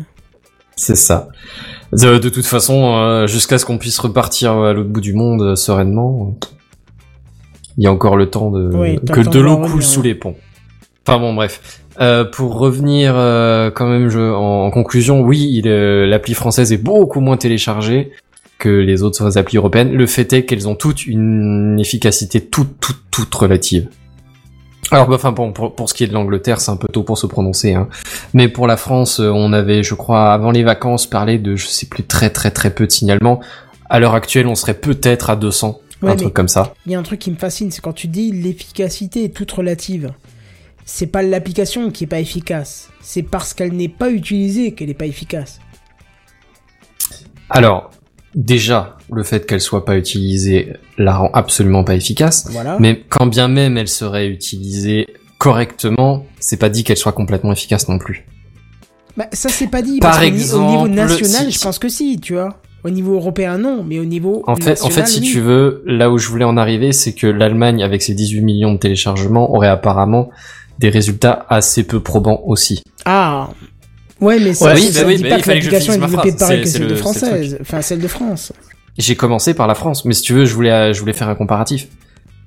Il y a des problèmes un peu partout. Effectivement, ils ont très très peu de signalements, très très peu de notifications. Ouais, alors le fait est que comme c'est décentralisé, on va pas avoir les chiffres de, du truc, mais apparemment il y en a effectivement très très peu aussi. Alors, il y a eu des chiffres. plus, hein, mais le- la Suisse a publié des chiffres que je j'ai pas en tête là, mais que j'avais vu que c'était très très peu. Et notamment, il y a le témoignage d'un journaliste qui à un moment donné a été euh, testé positif. Et il avait son application Swiss Covid et il a dit ah bah d'accord euh, je suis positif le médecin lui dit euh, mettez-le dans Swiss Covid comme que vous êtes positif donc il faut Et il envoyer mis, du coup, il l'a signalé. Et en, bah, en fait, pour pouvoir dire qu'il était positif, il fallait qu'il reçoive un code du, du médecin cantonal ou de je sais pas quelle euh, administration. Sauf que pour obtenir ce code, il fallait envoyer un SMS. C'est jamais allé nulle part. Après, il a fini par rappeler, la secrétaire savait pas ce qu'il fallait faire, je sais pas quoi. Et euh, il y a eu des échanges pendant des deux jours. Je crois qu'il a réussi à se, à se mettre positif qu'après 48 heures. Mais du coup, tous Oui, ces sachant cas, que du coup, tous les mecs qu'il avait contactés Voilà, avant, tous les cas contacts pendant qu'il avait 48 eu, heures, avant potentiellement, ils étaient, ouais. Exactement, et, et- et c'est surtout tous ceux du début, c'est-à-dire que lui était potentiellement contagieux depuis 10 jours, sauf que bah, les deux premiers jours, bah, en fait, il avait plus que les 8 derniers jours qui, qui étaient valables dans l'appli. Oui, c'est ça, oui, c'est, Donc, c'est- euh, ouais. Parce ouais. qu'évidemment, après, il s'était isolé et tout ça, mais euh, enfin, ça Mhm. avait l'air de prouver que c'était quand même pas hyper automatique et que ça marchait vraiment pas bien. hein. Ouais. Du, du coup, dans l'idée, effectivement, euh, c'est, c'est pas ultra Après, c'est- impressionnant. on, on comprend aussi qu'il y a un contrôle euh, des, des autorités derrière pour pas que les gens se, se mettent positifs n'importe comment, n'importe quoi, mais mais enfin voilà, c'est et puis ça a été développé vite en urgence, tout ce qu'on veut, mais bon, c'est vrai Mhm. que ça a pas l'air hyper efficace, surtout quand on le met en miroir avec tous les risques de protection de la vie privée qu'il y a en face, quoi. Ah oui, oui. Je crois qu'il y a le plus gros problème hein, avec, euh, Ouais. avec ça, quoi. Vu, vu le risque pris, le, le, le service rendu semble quand même assez faible. Euh, j'ai vérifié entre temps les, les Anglais. Alors, Anglais et Gallois, on est à quasiment 60 millions de personnes. Donc c'est effectivement ouais, moins nombreux que la France. C'est pas, c'est un poil, Ouais. c'est un poil en dessous, quoi. Mais, mais c'est vaguement comparable. Non, mais c'est intéressant, ouais. Ok. Tout ça pour dire du coup au final que les, les- les- la high-tech n'est pas trop trop au secours, enfin à mon sens euh, c'est c'est pas trop au secours de, de la pandémie, tu vois, enfin de la résolution de la pandémie. Non, bon, c'est un, ça a été présenté par certains pays comme étant un outil de plus. Voilà, il y a, y a ça ouais, en bah, plus. bah, au mieux c'est ça. Ça peut vaguement aider. Bon, euh, je, je, je peux vous le dire ici, je n'ai installé ni la française ni la suisse hein, sur mon téléphone. Je suis, je suis assez opposé à ces choses-là, qui, les applications qui traquent. Moi, encore une fois, le risque euh, de, de fuite de données personnelles, euh, le risque sur ma liberté personnelle est trop important par rapport au service rendu qui me semble euh, totalement relatif et où l'efficacité qui, est- qui, qui me semble pas bonne. Tout Moi, je à fait pense- d'accord. Je pense qu'on a eu un défaut de communication dès le départ. C'est-à-dire qu'on n'a pas mis la mort en avant, on a mis la, le risque d'être malade, tu vois. Si, si, je, je sais pas, prenons un exemple. On aurait un virus qui, dès que tu le chopes, tu meurs. Tu vois, qui sortait. euh, Alors, est-ce voilà. que tu, est-ce que t'as une période d'incubation ou est-ce que dès que tu chopes, tu meurs? Oui, non, période d'incubation, mais t'as compris. Le, le principe, c'est qu'au final, tu passes, dans tous les cas, un putain de mauvais moment, et dans, euh, allez, euh, 20, 30, 40, 50% des cas, tu meurs. Je pense que tout le monde l'installerait. Je pense que tout le monde aurait peur. Mais depuis le début, on nous a dit, oh bah finalement, euh, les jeunes, ils sont pas trop euh, sujets à ça. C'est le cas, hein, techniquement. C'est c'est d'ailleurs un des problèmes, c'est que le fait est que tu peux faire complètement l'incubation et toute la maladie en asymptomatique, et du coup, pendant tout ce Oui. temps-là, tu peux contaminer d'autres personnes sans jamais avoir de vrais problèmes. Oui, j'ai eu une collègue qui était euh, juste avec un petit rhume euh, et qui a dit ah bah non c'est qu'un rhume. Mon médecin lui dit c'est qu'un rhume et puis euh, deux mois après on lui a dit ah bah si vous avez eu le Covid il y a deux mois tu vois. Donc voilà. Mais toujours est-il que si on t'avait dit de base euh, dès que tu chopes le, virus tu finis à l'hôpital sous euh, sous assistance respiratoire et si ça se passe mal tu meurs. Je pense que t'aurais installé l'appli de base direct. Bah, techniquement, c'est ça, sauf Voilà. que c'est ça que pour les, selon la classe d'âge, plutôt pour les personnes fragiles. Voilà. Ouais, mais même, même pas Mais parce le- que dans, dans ce cas-là, l'appli fonctionne pas puisque l'appli ne fait que contacter les gens à côté desquels t'étais à moins d'un mètre pendant 15 minutes pendant les 15 derniers jours. Je crois que c'est à peu près ça en, Oh là là. en et gros, que hein. tous les deux avaient l'appli qui tourne. Ça, un ne flash pas en disant attention, euh, quelqu'un de malade approche de vous. Euh, c'est pas un, un zombie détector quoi. oui, c'est un peu ça, oui. Mais non, mais de base, je pense que le, le, le taux d'implication de, des gens, l'installation en tout cas, euh, varie vraiment en fonction de la com qui est autour, tu vois. Oui, la eu- communication était parfaitement mauvaise. Hein. nous, on a cette polémique en France où on nous a dit, euh, ouais, au début, oh non, les masques, ça sert à rien. Oh non, parce que euh, apparemment, j'en avais pas assez. Puis, oh non, finalement, c'est, il faut mettre des masques et machin. Tu vois, on a eu un gros problème politique en France, au-delà de- du côté sanitaire qui était euh, prédominant, tu vois. Mais je pense que si le côté sanitaire était justement plus important que le côté politique, on aurait peut-être tous installé cette application. Ouais, je, je sais pas, peut-être.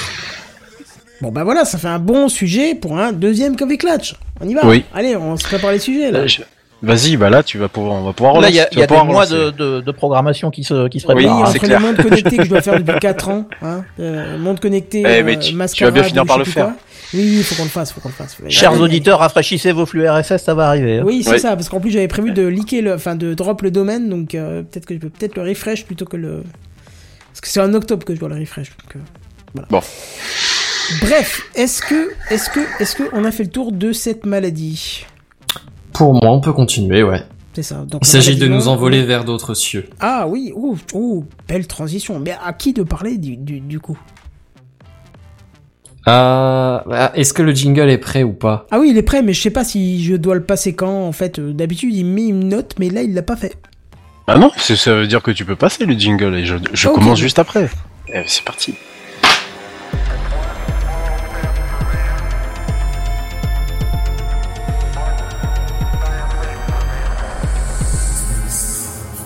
Il n'y a pas à dire, je préfère beaucoup celui-là. Ah, il était même pas fini.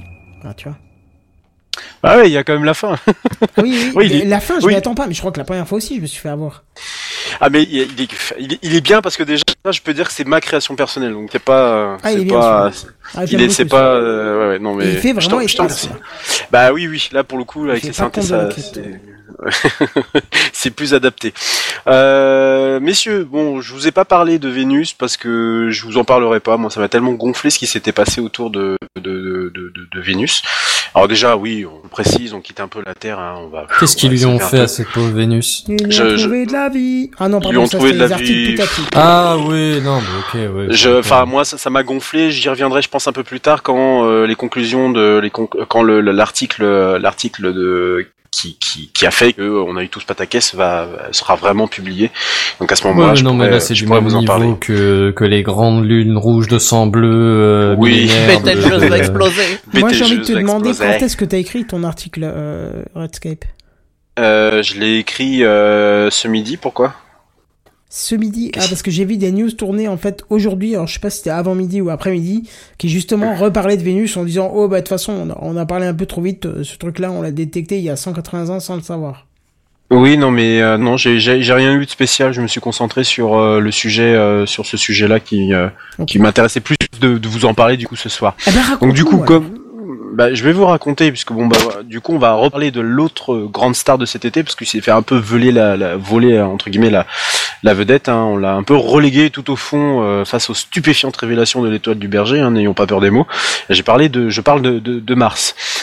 Euh, alors. Bon, Mars, hein, euh, vous la connaissez tous, hein, je pense que j'en ai assez parlé ici. Hein, Mars, c'est sec, Mars, c'est poussiéreux, Mars, c'est rouge, Mars, c'est parfois, voire même très souvent glacé.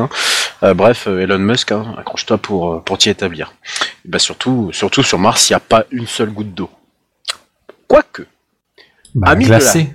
amis de la flotte, puisque là, là, je peux vous dire que la, la, la, la- la flotte, euh, la flotte tombe euh, très, très, très dru chez moi. D'ailleurs, je, je toute petite passe tout à l'heure à la fin de ma news. Hein. Euh, amis de la flotte qui buvait sans doute de la bière en ce jeudi soir, mais JN Bière n'est pas là, c'est bien dommage.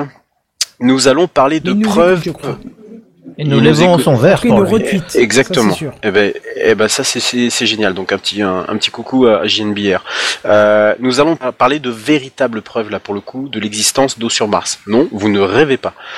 Souvenez-vous, en 2018, à l'aide de l'instrument Mars Advanced Radar for Subsurface and Ionosphere Sounding de l'orbiteur Mars Express, un énorme réservoir souterrain d'eau liquide avait été découvert au pôle sud martien. C'est l'équipe de l'université de Rome 3 qui a donc fait cette découverte en 2018, qui a du coup passé deux ans à affiner l'analyse de ces mêmes données, qui ont donc euh, conduit à cette conclusion en 2018. Donc révélé suite à l'analyse de ces mêmes données tout un réseau de multiples lacs sous la calotte glaciaire du pôle sud. Mais alors la question, messieurs, c'est comment fait-on pour savoir qu'il y a des martiens qui barbotent dans l'eau? La réponse, elle est plutôt simple, euh, puisque c'est une technique qui est utilisée qui est la même que celle qu'on pourrait utiliser sur Terre pour trouver des lacs sous euh, glaciaires, en, notamment en, en Antarctique. Pardon. La technique est la suivante, rebondir des ondes radio sur une surface et en mesurer les échos en recherchant les changements dans le signal pour caractériser une topographie. Ces recherches par sondage radar, du coup, ont révélé un seul lac sous glacier à 1,5 km sous la calotte polaire sud. Ça, c'était en 2018 et mesurant tout de même 20 km de diamètre. Donc, c'est pas le petit lac. hein. Il y a euh, également dans cette technique hein, euh, le fait que des matériaux vont refléter beaucoup plus des signaux radars que d'autres, hein, et ça serait le cas du coup de l'eau liquide. Donc, lorsque les signaux qui proviennent du sous-sol sont plus forts que ceux réfléchis par la surface, on peut dire qu'il y a tout simplement de l'eau liquide. Voilà, c'est comme ça, c'est pas autrement. C'est comme c'est une technique qui est utilisée sur Terre, du coup, pour le même but, et qu'en plus on peut le vérifier, parce que bah du coup sur Terre on peut vraiment vérifier si- s'il y a de, l'eau ou pas, on est sur place. Bah, on peut considérer du que la technique elle est relativement fiable. Euh, à partir de ce constat, j'en ai bien, j'en ai- je, je- je veux bien le concevoir totalement simpliste. hein. L'équipe du coup euh, de l'université de Troyes a mené d'autres enquêtes sur le même jeu de données sur une décennie hein, quand même, hein, de 2010 à 2019. Et là, ils ont trouvé trois nouvelles, je les appelle des tâches, plus brillantes, qui du coup se sont révélées être un réseau de lacs cachés sous le pôle sud, à côté du lac euh, initial, euh, et séparé par euh, tout un système rocheux. Euh, vous allez me dire, t'es bien gentil avec ton eau, mais est-ce qu'elle est potable? Et quelle est la part de subvention des communautés de communes? Oh là là J'ai là envie de vous répondre qu'on paye non, trop cher l'eau. J'ai envie de vous dire qu'on paye déjà trop cher l'eau, hein, surtout pour la qualité de celle-ci, et je parle en c'est de de l'eau qui arrive à ton robinet, qu'est-ce que tu pleures? Puis le mec, il nous traite de Bien- Charlot, Bienvenue dans, dans le C'est luxe. Quoi. C'est ça. Je peux finir? Non mais bon voilà, c'est- c'est- surtout pour la qualité de l'eau, euh, on la paye quand même assez cher, hein, et que la mer salée à côté, c'était du pipi de chat. Pourquoi je vous parle de la mer salée? Parce que oui, il y a de l'eau sous Mars, certainement. Mais par contre, est-ce qu'elle est salée? Mais alors, elle est extrêmement salée. Et je vais vous expliquer pourquoi. Mars, vous savez, en tant que planète, c'est une planète, bon, pas morte, on n'est pas loin quand même de la planète morte. On est, on, on- voilà, il y a, il y a quand même de l'activité, il y a, il y a, y a- ça qui il y a- est pas il y a trop une de mété- vie, quoi. Et voilà, il n'y a pas trop de vie, mais y a- y a- on considère qu'une planète morte quand il y a vraiment plus rien. Là, il y a, y pas un bistrot d'ouvert, il y a rien quoi. Bah ouais, c'est vrai que c'est vrai qu'il n'y a pas un troquet d'ouvert. le dernier euh, on- parce que le Covid l'a tué. quoi. Bah voilà, c'est ça. C'est, c'est-à-dire que c'est quand même assez dramatique. Bon, il y a quand même une, une fine couche d'atmosphère. Il me semble que j'en avais déjà parlé dans TechCraft. Il y a une météorologie. Donc bon, on peut considérer que c'est quand même une planète qui vit encore un tout petit peu. Et vraiment, pas euh, qu'il y a des femmes à trois seins. Tout à fait, exactement, pour ceux qui ont vu le, qui ont vu le film. Euh, Mars, du coup, elle est quand même, c'est quand même une planète qui est relativement froide, hein, même si les plus hautes températures mesurées sont de l'ordre de 20 degrés. Hein, c'est quand même euh, une température de ici tempé- tempérée, hein, mais bat. Moi, franchement, mais ça en, me bat. en- mais, en, mais en plein soleil, hein, c'est-à-dire que de l'autre côté, on tombe euh, rapidement en, en dessous des 60, des, des moins 60 degrés, voire même pire. Ah, ça, ça me va pas. on- on- voilà, en- carrément pas. voire même en dessous des moins 100. Donc c'est quand même, euh, c'est quand même froid. Euh, donc effectivement, l'intérieur est quand même un tout petit peu plus chaud que la surface, mais bon, il est quand même de toute façon, c'est quand même assez froid pour que l'eau douce que l'on connaît ici sur Terre euh, gèle tout simplement. Euh, il faut savoir que l'équipe donc de l'université de Rome 3 avait mesuré en 2018 que le lac qu'ils avaient découvert était à moins 68,15 degrés Celsius. Notez le virgule 15 degrés Celsius, bien sûr. Mais ce qu'il faut savoir, c'est que Une le sel, précision de ouf pour un thermomètre spatial, quand même. Ouais, c'est ça, c'est exactement ça. Mais le, si- mais le sel abaisse le point de congélation de l'eau. Du coup, l'eau imprégnée de sel de calcium et de magnésium c'était liquide à des températures, accrochez-vous bien, aussi basses que moins 120 degrés Celsius pendant de pression. très longues périodes. Mais il n'y a presque pas de pression sur Mars. Il n'y a pas d'atmosphère, il y a, il y a quasiment pas d'atmosphère, euh, il n'y a pas de, il y a pas d'activité volcanique ni tectonique particulière. euh, Le, le, le noyau il est petit, il y a quasiment pas de magnétisme, donc euh, ton, ta, gravité elle est, elle est quasiment inexistante, donc ta pression il y en a Ah, quasiment si, pas non, en fait. tu peux me dire que la gravité est quasi inexistante. La gravité est pas inexistante, mais il a raison, il n'y a pas de pression. Oui, Il y a pas, n'y a pas de pression atmosphérique, il y a une couche de rien du tout. Voilà, c'est euh, exactement. Elle est, elle est très ténue. l'atm- L'atmosphère martienne est vraiment, c'est rien, c'est nada quoi. On peut même considérer qu'elle en a pas quoi. Euh, Pire que ça, c'est la Lune, et puis c'est tout. Oui, c'est ça exactement. Et Mercure en l'occurrence et Pluton dans une autre euh, dans une autre vie. Et euh, donc ces éléments, donc les sels de calcium et le magnésium, sont des sont des sont des éléments que qui sont quand même assez présents à la surface de, de, de Mars. Donc on imagine également qu'en profondeur, ce sont des éléments qui sont également présents et donc qui pourraient maintenir cette eau-là liquide, même à des températures aussi basses.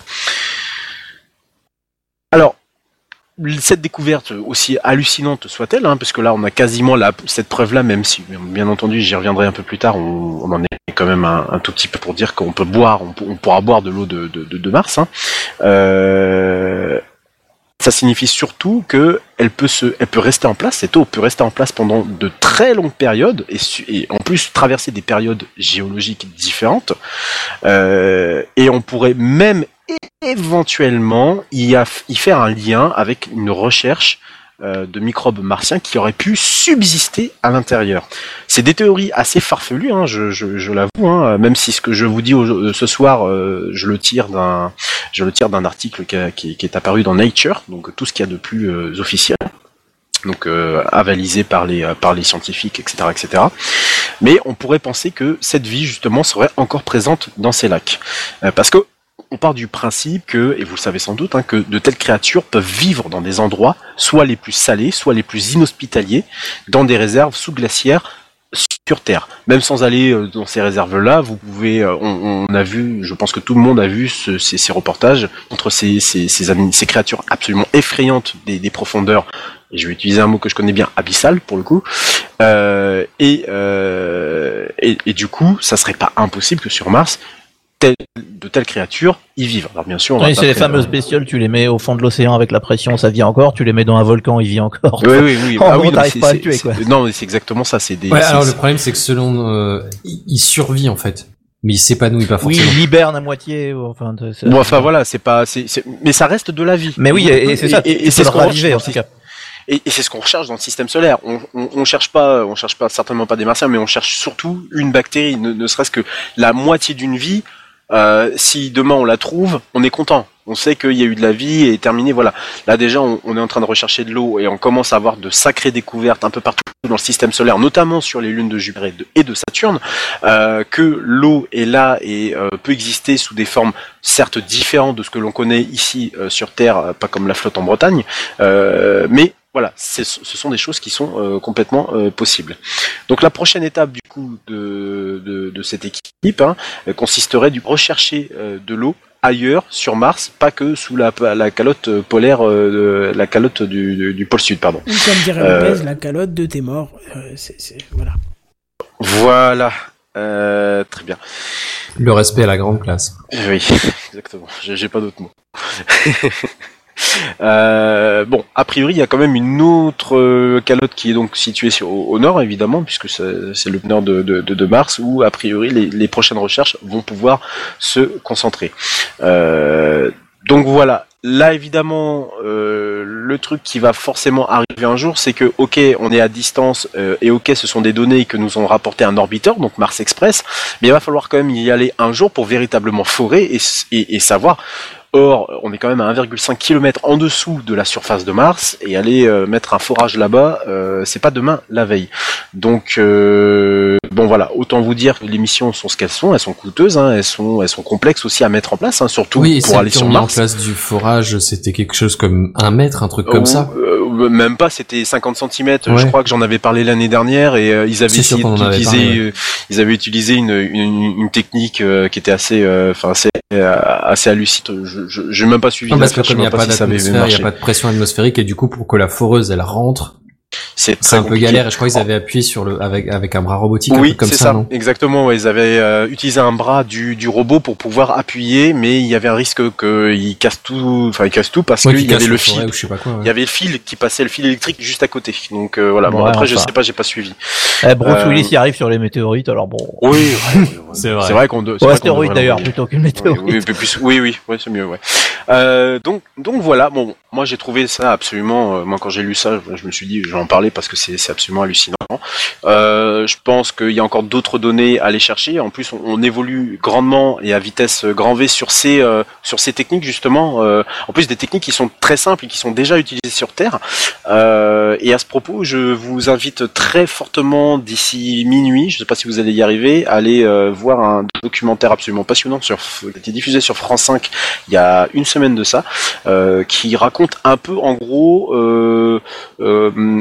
enfin le, titre c'est Et si la Terre était unique et qui justement raconte un peu ce processus et on parle du, coup de Mars et du fait qu'elle a été un peu euh, la grande perdante de, ce jeu de billard interstellaire qui a été la création du système solaire. Voilà. Euh, dernière petite chose, euh, messieurs, je ne sais pas si vous l'entendez dans mon micro, mais il pleut très fortement. J'invite euh, les auditeurs qui nous écoutent euh, euh, sur le live, en tout cas ceux qu'ils ont fermé leur Velux. ouais.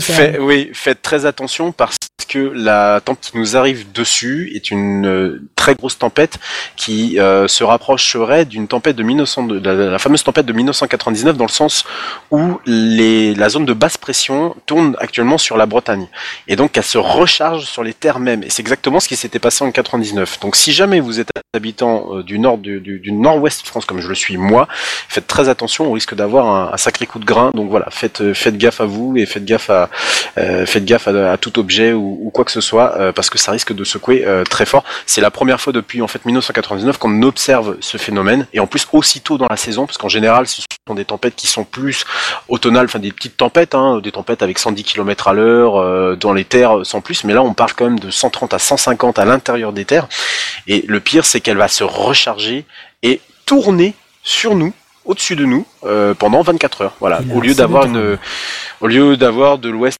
à l'est comme c'est l'habitude le euh, pour les, les dépressions. Donc faites très attention à vous si, si vous habitez en particulier l'ouest de la France. Je, je sais que je le dis à peut-être six personnes, mais voilà, si vous euh, si vous êtes dans le coin, faites gaffe parce que elle risque d'être un peu violente et euh, moi je commence à avoir euh, la, la- la flotte qui tombe à Dru et c'est c'est pas rassurant. Moi, j'ai pas tout. encore le cas, mais ça va arriver d'ici peu, je pense. Ouais, je pense. Voilà. Euh, ben, si vous n'avez pas d'autres questions, on va passer au. Eh ben, on va passer à une rubrique qu'on n'a pas assez souvent, le Oui. truc inutile de la Ben, je peux semaine, Kenton. quand, mais en fait, c'était il y a 10 épisodes, puisque la précédente, c'était au 302.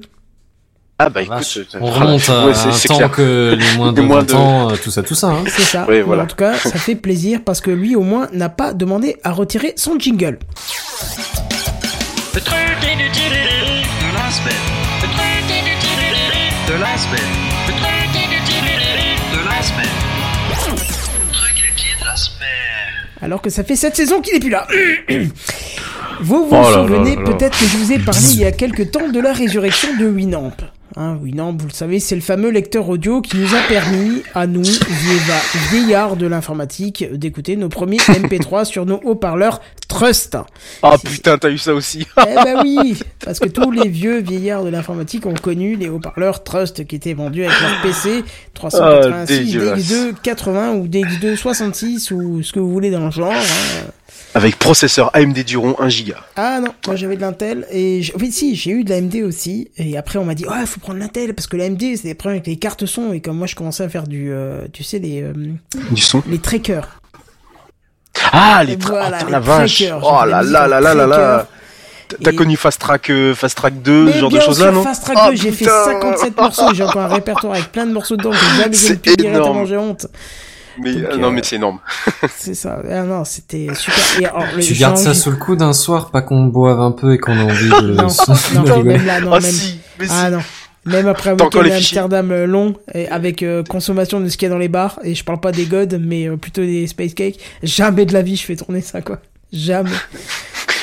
J'enregistrais avec mon petit micro Trust, tu sais, c'était les micros tout longs, euh, tout fins, comme des Ah oui, tout fin, oui, Oh oui. Qui se cassait, qui se cassait dès que tu commençais à manipuler la base. ouais, c'était-. Bref, c'était l'époque Winamp et euh, c'est quand tu lançais un MP3. Enfin, moi perso, je lançais un MP3, je ne pouvais plus rien faire d'autre. Ah oui, t'avais tout, tout le CPU qui était occupé par euh, jouer du, du MP3. C'est ça. Alors, Randall Fan nous dit tracker et pas tracker. hein, ça va, Oui, c'est un tracker, oui. Oui, les trackers, c'est ceux, c'est ceux qui se baladent en montagne et qui courent, c'est autre chose. Ouais. Ouais, voilà, des trucs comme ça. Bah, de, de- de toute façon, vous avez tous. Enfin, pour les Mais vieux, tu- si vous connaissez Fast Tracker 2, hein, c'est la Mm. base. Non, mais oui, tu sais que- euh, que Kenton, ça existe. euh, tout- Alors, il y a eu un fork de, de- je sais pas comment il avait fait ça parce que c'était un logiciel propriétaire. Il y avait Matt Tracker qui était juste après. Mais il y en a toujours, hein. Il y en a Oui, toujours un qui oui, existe. Je sais, ouais. Euh, je sais plus comment il s'appelle, c'est Ri, pas Reverse, mais euh, Ri, euh, je, vais- je vais retrouver le nom, mais euh, il existe toujours. Alors je sais plus s'il est Ah, maintenu. mais même, tu peux très facilement le faire à Creeper ou machin, ou tous ces trucs actuels, hein. C'est c'est un jeu d'enfant Et, hein. et- et j'avoue, j'a- j'avoue que j'étais absolument fan et j'ai commencé la musique comme ça, quoi. Clairement, euh, j'étais vraiment fan de, de, ouais, je sais pas, du, du, du, du truc, comment, comment agencer Eh ben, les tu vois, je te notes. dis un euh, truc. En 90, les haut-parleurs Trust que j'avais, les gros trucs, machin. Eh ben, tu veux que je te dise, en 2020, dans mon bureau, euh, à mon boulot, j'ai les mêmes haut-parleurs. Eh ben, ça tourne d'enfer. C'est juste parfait. Mais le son était correct. Tu vois, il n'était pas oui, bah oui, sensationnel, oui, il il n'était était- pas dégueulasse. mais il était voilà, correct. ça te permettait. Et ben voilà, Eh ben du coup dans mon bureau, j'ai toujours ces trucs qui datent de 1990 et ça marche du tonnerre. Bref, Ouais. en tout cas, si vous êtes un vieillard de l'informatique, vous avez connu, vous avez connu Winamp. Hein, on en a parlé récemment, on a dit que ça avait euh, connu une petite résurrection. Et ben, outre la qualité et la simplicité de ce lecteur, il était aussi réputé pour ses capacités de personnalisation. En effet, on pouvait lui proposer, enfin surtout lui apposer des skins qu'on téléchargeait quand on avait la chance d'avoir Internet à cette époque-là, ce qui était rarement le cas. Ou sinon, on les prenait sur les CD hein, qui étaient joints au magazine. Alors, je vais citer euh, PC Fun, euh, qu'est-ce qu'il y avait encore? Il y avait plein de trucs comme ça. euh, Flag qui a plein de collections de magazines d'époque saura très bien de quoi je veux parler et je suis sûr qu'il va nous en citer dans les commentaires. Ou alors, on avait encore la chance de faire notre propre skin pour Winamp. Et alors, qui dit notre propre skin dit forcément l'existence de milliers de skins différents pour Winamp. Et justement, ben, il y a quelques semaines, euh, il y a une espèce de musée de skins Winamp qui a commencé à tourner sur les internets des cybernautes. Et croyez-moi, ça vaut le détour. Et pour preuve, je, l'ai partagé sur, euh, le, le Slack de TechCraft. Et certains ont fait le tour en disant Waouh, ça me rappelle de bons souvenirs. Effectivement, comme dit Yannick Doc, on prend un petit coup de vieux là. Attends, je t'ai pas encore dit où le trouver. Et tu vas voir quand tu vas y aller, ça va faire sympa. Alors c'est une espèce de musée de skin Winamp euh, qui s'appelle d'ailleurs le Winamp Skin Museum et qui regroupe justement ces milliers, que dis cette infinité de skins que bien sûr vous pouvez télécharger et appliquer sur votre propre version de Winamp puisque je vous ai dit qu'il est ressorti. Et d'ailleurs c'est redevenu mon lecteur audio euh, partout. parce que Winamp est simple, efficace et euh, pas cher, c'est la MAF qu'on préfère. Bon, alors jusqu'à là, rien de spécial, vous me direz, sauf que j'ai vu il y a quelques jours, quand j'ai refait un petit tour sur ce musée, qu'en cliquant sur n'importe quel skin, vous pouviez lancer un Winamp dans la page. En gros, un Winamp qui s'appelle Webamp, et justement avec le skin en question. Donc sans avoir besoin de le télécharger et de l'installer sur votre propre Winamp. Vous pouvez le mettre directement sur le web. C'est c'est genre un bureau distant qui se lance ou c'est un truc qu'ils ont refait en Java ou en je sais pas quoi? Dans la page web, imagine, tu as le design de ton Winamp, et quand tu cliques sur lecture, ça marche, parce que tu vas pouvoir écouter... non, ça, ça, ça, j'ai bien compris. Je te demande en quelle techno ils ont fait ça. Ah ben justement, j'y viens. Parce que justement, tu vas pouvoir écouter directement en ligne tes propres musiques et playlists sans avoir besoin de télécharger, évidemment. Parce que cerise sur le kebab, euh, t'as rien besoin d'envoyer sur le site ou sur l'interface ou autre chose. Parce qu'au final, c'est un script qui tourne en local et qui s'occupera de lire ta musique. Tu vois? Ça répond à ma question, effectivement. Voilà, donc c'est juste ça, et en fait, ça t'applique avec le skin de l'époque.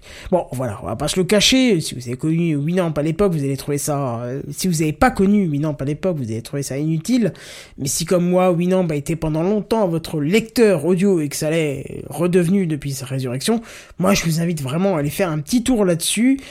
Euh, ça s'appelle Winamp Skin Museum et l'adresse est skins.webamp.org. N'hésitez pas à aller faire un tour parce que franchement, c'est très drôle. Vous allez voir de tout et de rien et ça vous rappellera la bonne époque.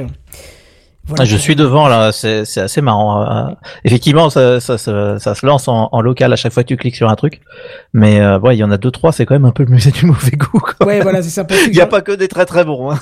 pour ceux qui suivent Messieurs. le live YouTube, même si la définition ce soir est pas très bonne parce que je suis en ADSL, euh, je vous ai balancé une petite image, un patchwork de plein de trucs différents et vous allez voir que c'est plutôt sympa. Et oui, je pense qu'il faut revoir le truc parce que ça nous rappellera les skins qu'on avait à l'époque, évidemment. Et ben c'est tout. Qu'est-ce que je vais dire? Eh ben on va peut-être passer. est-ce que vous m'entendez? Oui, on t'entend. Ah, ah, ah, peu Oui, bien. Oui. Désolé, je viens d'être victime d'une grosse coupure de courant, donc euh, est-ce que vous m'entendez? Oui, Non, moi je t'entendais bien, ça doit être Kenton. Oui, Non, non, mais oui, ouais, oui. Non, non, mais je crois que la, la tempête s'est intensifiée, donc euh, je pense que euh, si vous me, je me, Ah oui, vous non, me voyez couper, pour moi, euh, c'est Oui, pas on, on te, on te sa- en fait, en fait, si tu saccanes un petit peu, ouais. Ah, pardon, bah, je suis vraiment désolé. Bah, tu Non, mais c'est pas ta voilà. faute. euh. Prévenu en même temps qu'il y avait une tempête. Ah oui, elle arrive, là, effectivement. Elle fait des petits parasites parce Ah que- oui, elle arrive bien, oui. Alors, euh, euh, voilà. Très bien. Bah écoute, on va dire que t'es pas là pour l'instant, c'est pas grave. Euh, je pense que tu voulais lui dire un truc utile. Euh, non, c'est juste que je risque peut-être de couper dans les prochaines minutes parce que C'était juste pour ça, s'il te plaît, on avait compris. Oui, non, non, mais oui, mais c'était c'est c'est la première coupure, mais à mon avis, il va en avoir plein d'autres cette nuit. Donc, euh, si c'est que la première, euh, vu quand j'entends le vent et la flotte, euh, la sortie de l'auberge. Ouais, t'inquiète pas, de toute sorti. façon, ça tombe bien, on arrive en news, en bref, et c'est parti. Et même qu'il se lance pas le jingle. Alors, comme les co-animateurs Ah, voilà. ne supportaient plus l'ancien jingle des news, en bref, alors bon, bah, j'ai décidé de le refaire pour eux. Alors attention, c'est parti. C'est les news en bref. Et le LG Wing sera bien à 1000 dollars. C'était ce qu'on avait annoncé euh, bah, la dernière fois. Rappelle-nous un petit Euh, peu quand même ce que c'est que le LG. alors, euh, Très rapidement, ouais, on en a parlé. Bah, c'était le dernier numéro de Techcraft, hein, le fameux téléphone euh, de, de LG qui se déplie en forme de T.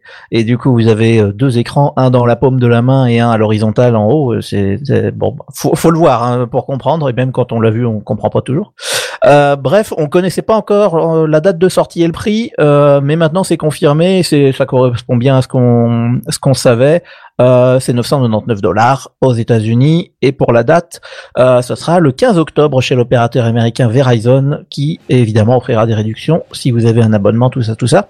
Et les précommandes commencent aujourd'hui. J'ai vu Voilà. qu'il y avait pas mal de gens qui l'attendaient, qui étaient fans. Hein. Mais il y a beaucoup de gens qui veulent tester parce que c'est un concept nouveau et, euh, et se disent euh, se disent pourquoi pas parce qu'effectivement ça fait Bah, pour Ça- le coup, c'était c'est le résumé de ce qu'on avait dit grosso merdo aussi. C'est un, c'est un nouveau concept, mais on sait pas. Est-ce que ça va se retrouver Est-ce qu'ils avaient des arguments Ils avaient des arguments. Maintenant, est-ce que ça va contrebalancer les, les inconvénients qui semblent évidents? Est-ce que ça va adapter les usages ou pas Tu vois? C'est ça et Mais du coup mais ça moi, rend les gens pas mal un curieux. engouement, un engouement en l'occurrence. Ouais, je pense qu'il y a pas mal de gens qui, qui ont envie d'essayer autre chose que le, que le rectangle euh, en verre ou en plastique euh, que qu'on a tous dans notre poche. Parce que clairement, ça fait 5 ans que tout le monde a les mêmes téléphones, quoi. J'ai Ah oui, la clairement. coque, une fois elle est rose euh, or, une fois elle est blanche, une Bah, fois elle Une est fois, il y en a noire. un qui sort une encoche, une fois, il y en a un qui sort une caméra sous C'est ça, l'écran. Oui, mais c'est c'est pas des vrais changements. Ah non, Non, j'abondais dans, ton, dans, dans ce que tu disais. Hein. C'est c'est D'accord, ouais, de, bah ouais. de la Depuis variante le- bidon et... C'est depuis les premiers smartphones 100% tactiles. Je pense au premier iPhone en 2007. euh, C'est à Oui, cette c'est période-là c'est- où là effectivement on avait le cube en, en, en verre et puis alors au début il y avait des boutons, après les boutons ont disparu, après il y a eu des encoches, des caméras, tout ce qu'on veut. Ouais, N'empêche puis que l'interface à l'arrière, rectangle. des fois pas, des, oui, comme Voilà. tu dis, des fois les encoches, des fois machin, mais je- c'est des détails, tu vois. Le, Bah, le gros des téléphones, depuis les qu'il n'y a plus les, les. Motorola, sais, avec le clavier, c'est, ils sont tous pareils, quoi. Donc voilà, en tout cas ça a l'air d'être intéressant, mais on avait promis qu'on vous en reparlerait, on vous en a reparlé. Ouais, à quand les BlackBerry qui reviennent hein Ça, Eh ben, pourrait, ça pourrait pas être déconnant, hein, soit dit en passant, parce que le dernier modèle qu'ils ont livré, je crois que c'était en 2018 de mémoire. Donc, euh, Écoute, vu comment ma grand-mère s'en sort avec son smartphone sur Android, franchement, je lui remettrais bien un clavier physique dans les mains. hein. ouais, c'est vrai que c'est c'est vrai que c'était un certain confort. hein. Mine de rien, euh, ils étaient très appréciés pour ça d'ailleurs.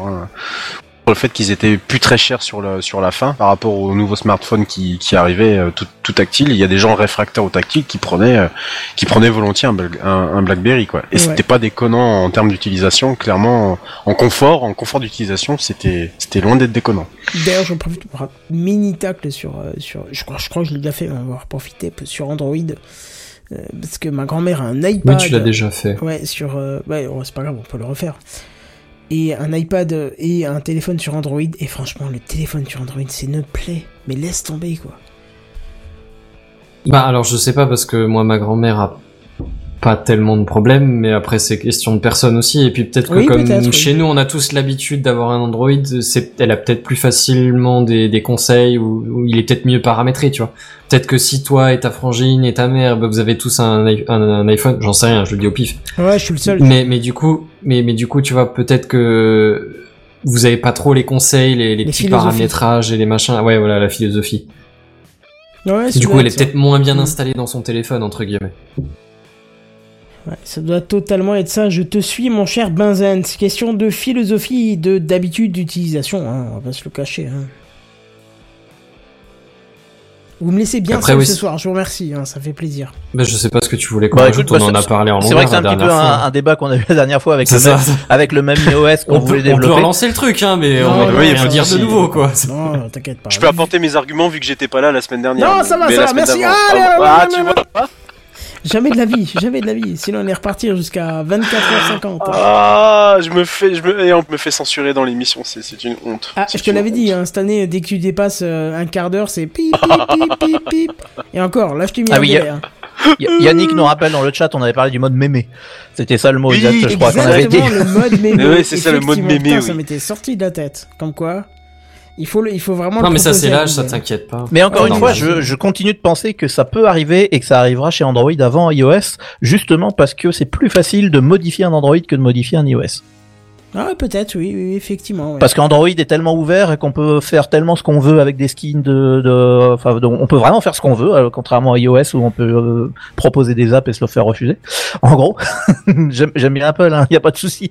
Mais enfin bon, ils ont pas la même politique. Donc euh, peut-être que peut-être que l'Android mémé euh, débarquera un jour. Ça sera peut-être oh, hey, le, petit bonhomme valider. Android vert avec les petits cheveux blancs, ce serait rigolo. Oh oui, trop bien. Faites-le valider. Si vous avez un développeur, faites ça. Et on Granny parle. mode. C'est ça. Et vous mettez une petite coche euh, TechCraft euh, en dessous pour faire la, la, la promo quand même. Ah bah la, la seule appli dispo, ça sera pour euh, accéder au live de TechCraft tous les jeudis. De toute façon, l'application s'ouvrira. C'est ça. Oh, quelle belle, quelle belle finalité pour cet épisode. Parce qu'on pensait finalement avoir un petit programme et finalement, tu vois, on atteint les objectifs, c'est-à-dire deux heures minimum pour vous contenter. Parce que c'est pas beau ça. Mais qu'est-ce- on, on est prêt à tout faire pour nous pour nos Des éditeurs. artistes. Et, tout ça, des et tout- artistes. ouais, mais tout ça gratuitement, quoi. Moi, je le précise quand même. euh. Mais Oh bah, pourquoi tu parles comme l'apéro du Capitaine euh, Dans deux secondes, tu vas le vendre un pain au chocolat à 2,99€. Ouf, il a pas dit chocolatine, tout va bien. Ah bah non, s'il te plaît, je me respecte. Ah bah oui, quand même, un minimum. Et je me fais des ennemis en disant ça. Alors. Pour ma part, De toute façon, c'est pas des pains au chocolat ou des chocolatines, c'est des petits pains, point barre. Voilà, ça, Ah. Comme un- ça, on met tout le monde d'accord, vous avez tous tort. Voilà un débat bien stérile. Mais en tout cas, pour mes, contrairement à tous mes collègues qui prétendent ne pas vouloir d'argent, euh, je suis prêt à donner toutes mes coordonnées bancaires à ceux qui ont aimé ma news. Merci. Vendu Je vous invite à Non, me moi, communiquer à moi, comme ça je ne pourrais ne pas lui euh, transférer, voilà, à lui communiquer euh, vos dons, puisque de toute façon Techcraft c'est gratuit et ça restera toujours gratuit. Et le jour Bien où on vous demandera de l'argent, Ouais, c'est ce qu'il disait pas sur Facebook. Hein. Quelques craft. Hein? De quoi? Ça, c'est ce qu'il disait sur Facebook, mais entre-temps, la mention, elle est partie. hein. Ah oui, mais toujours dit-il que quand on vous demandera de l'argent, c'est que vous n'écouterez plus de Techcraft. Ça, Mm. c'est sûr et certain. Puisque de toute façon, on est un collectif, donc ce serait trop compliqué de tout diviser, machin. Et puis, euh, de toute façon, tous les ans, il y a les animateurs qui viennent, qui partent. Vu qu'on est tous aux quatre coins de, j'allais dire de la France, mais même en dehors, Même de part. Suisse, oui. De France et de euh, Navarre. C'est ça. Après, j'ai jamais interdit à qui que ce soit de faire un Tipeee de son côté en disant je suis chroniqueur de Techcraft. Faites, euh, enfin, vous pouvez me mettre un truc, mais euh, Ah non, mais moi je vois qu'Yannick a une super suggestion, un Tipeee par fait. chronique. Un Tipeee par chronique. Ah ouais, ce serait sympa, effectivement. Ouais. Alors moi j'irais au Tipeee par news, mais Béja approuve. Ah, Béja voilà, Yannick, approuve. t'aime. Déjà, ouais.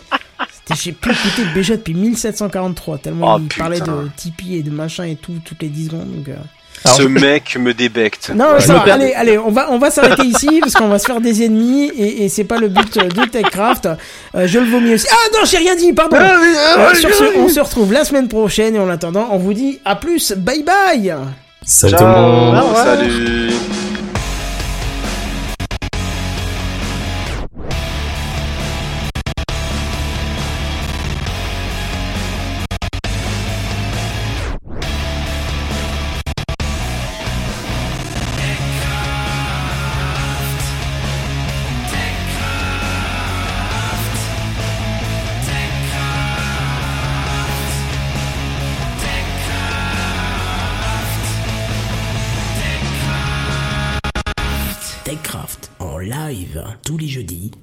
21h. Plus d'informations sur www.techcraft.fr.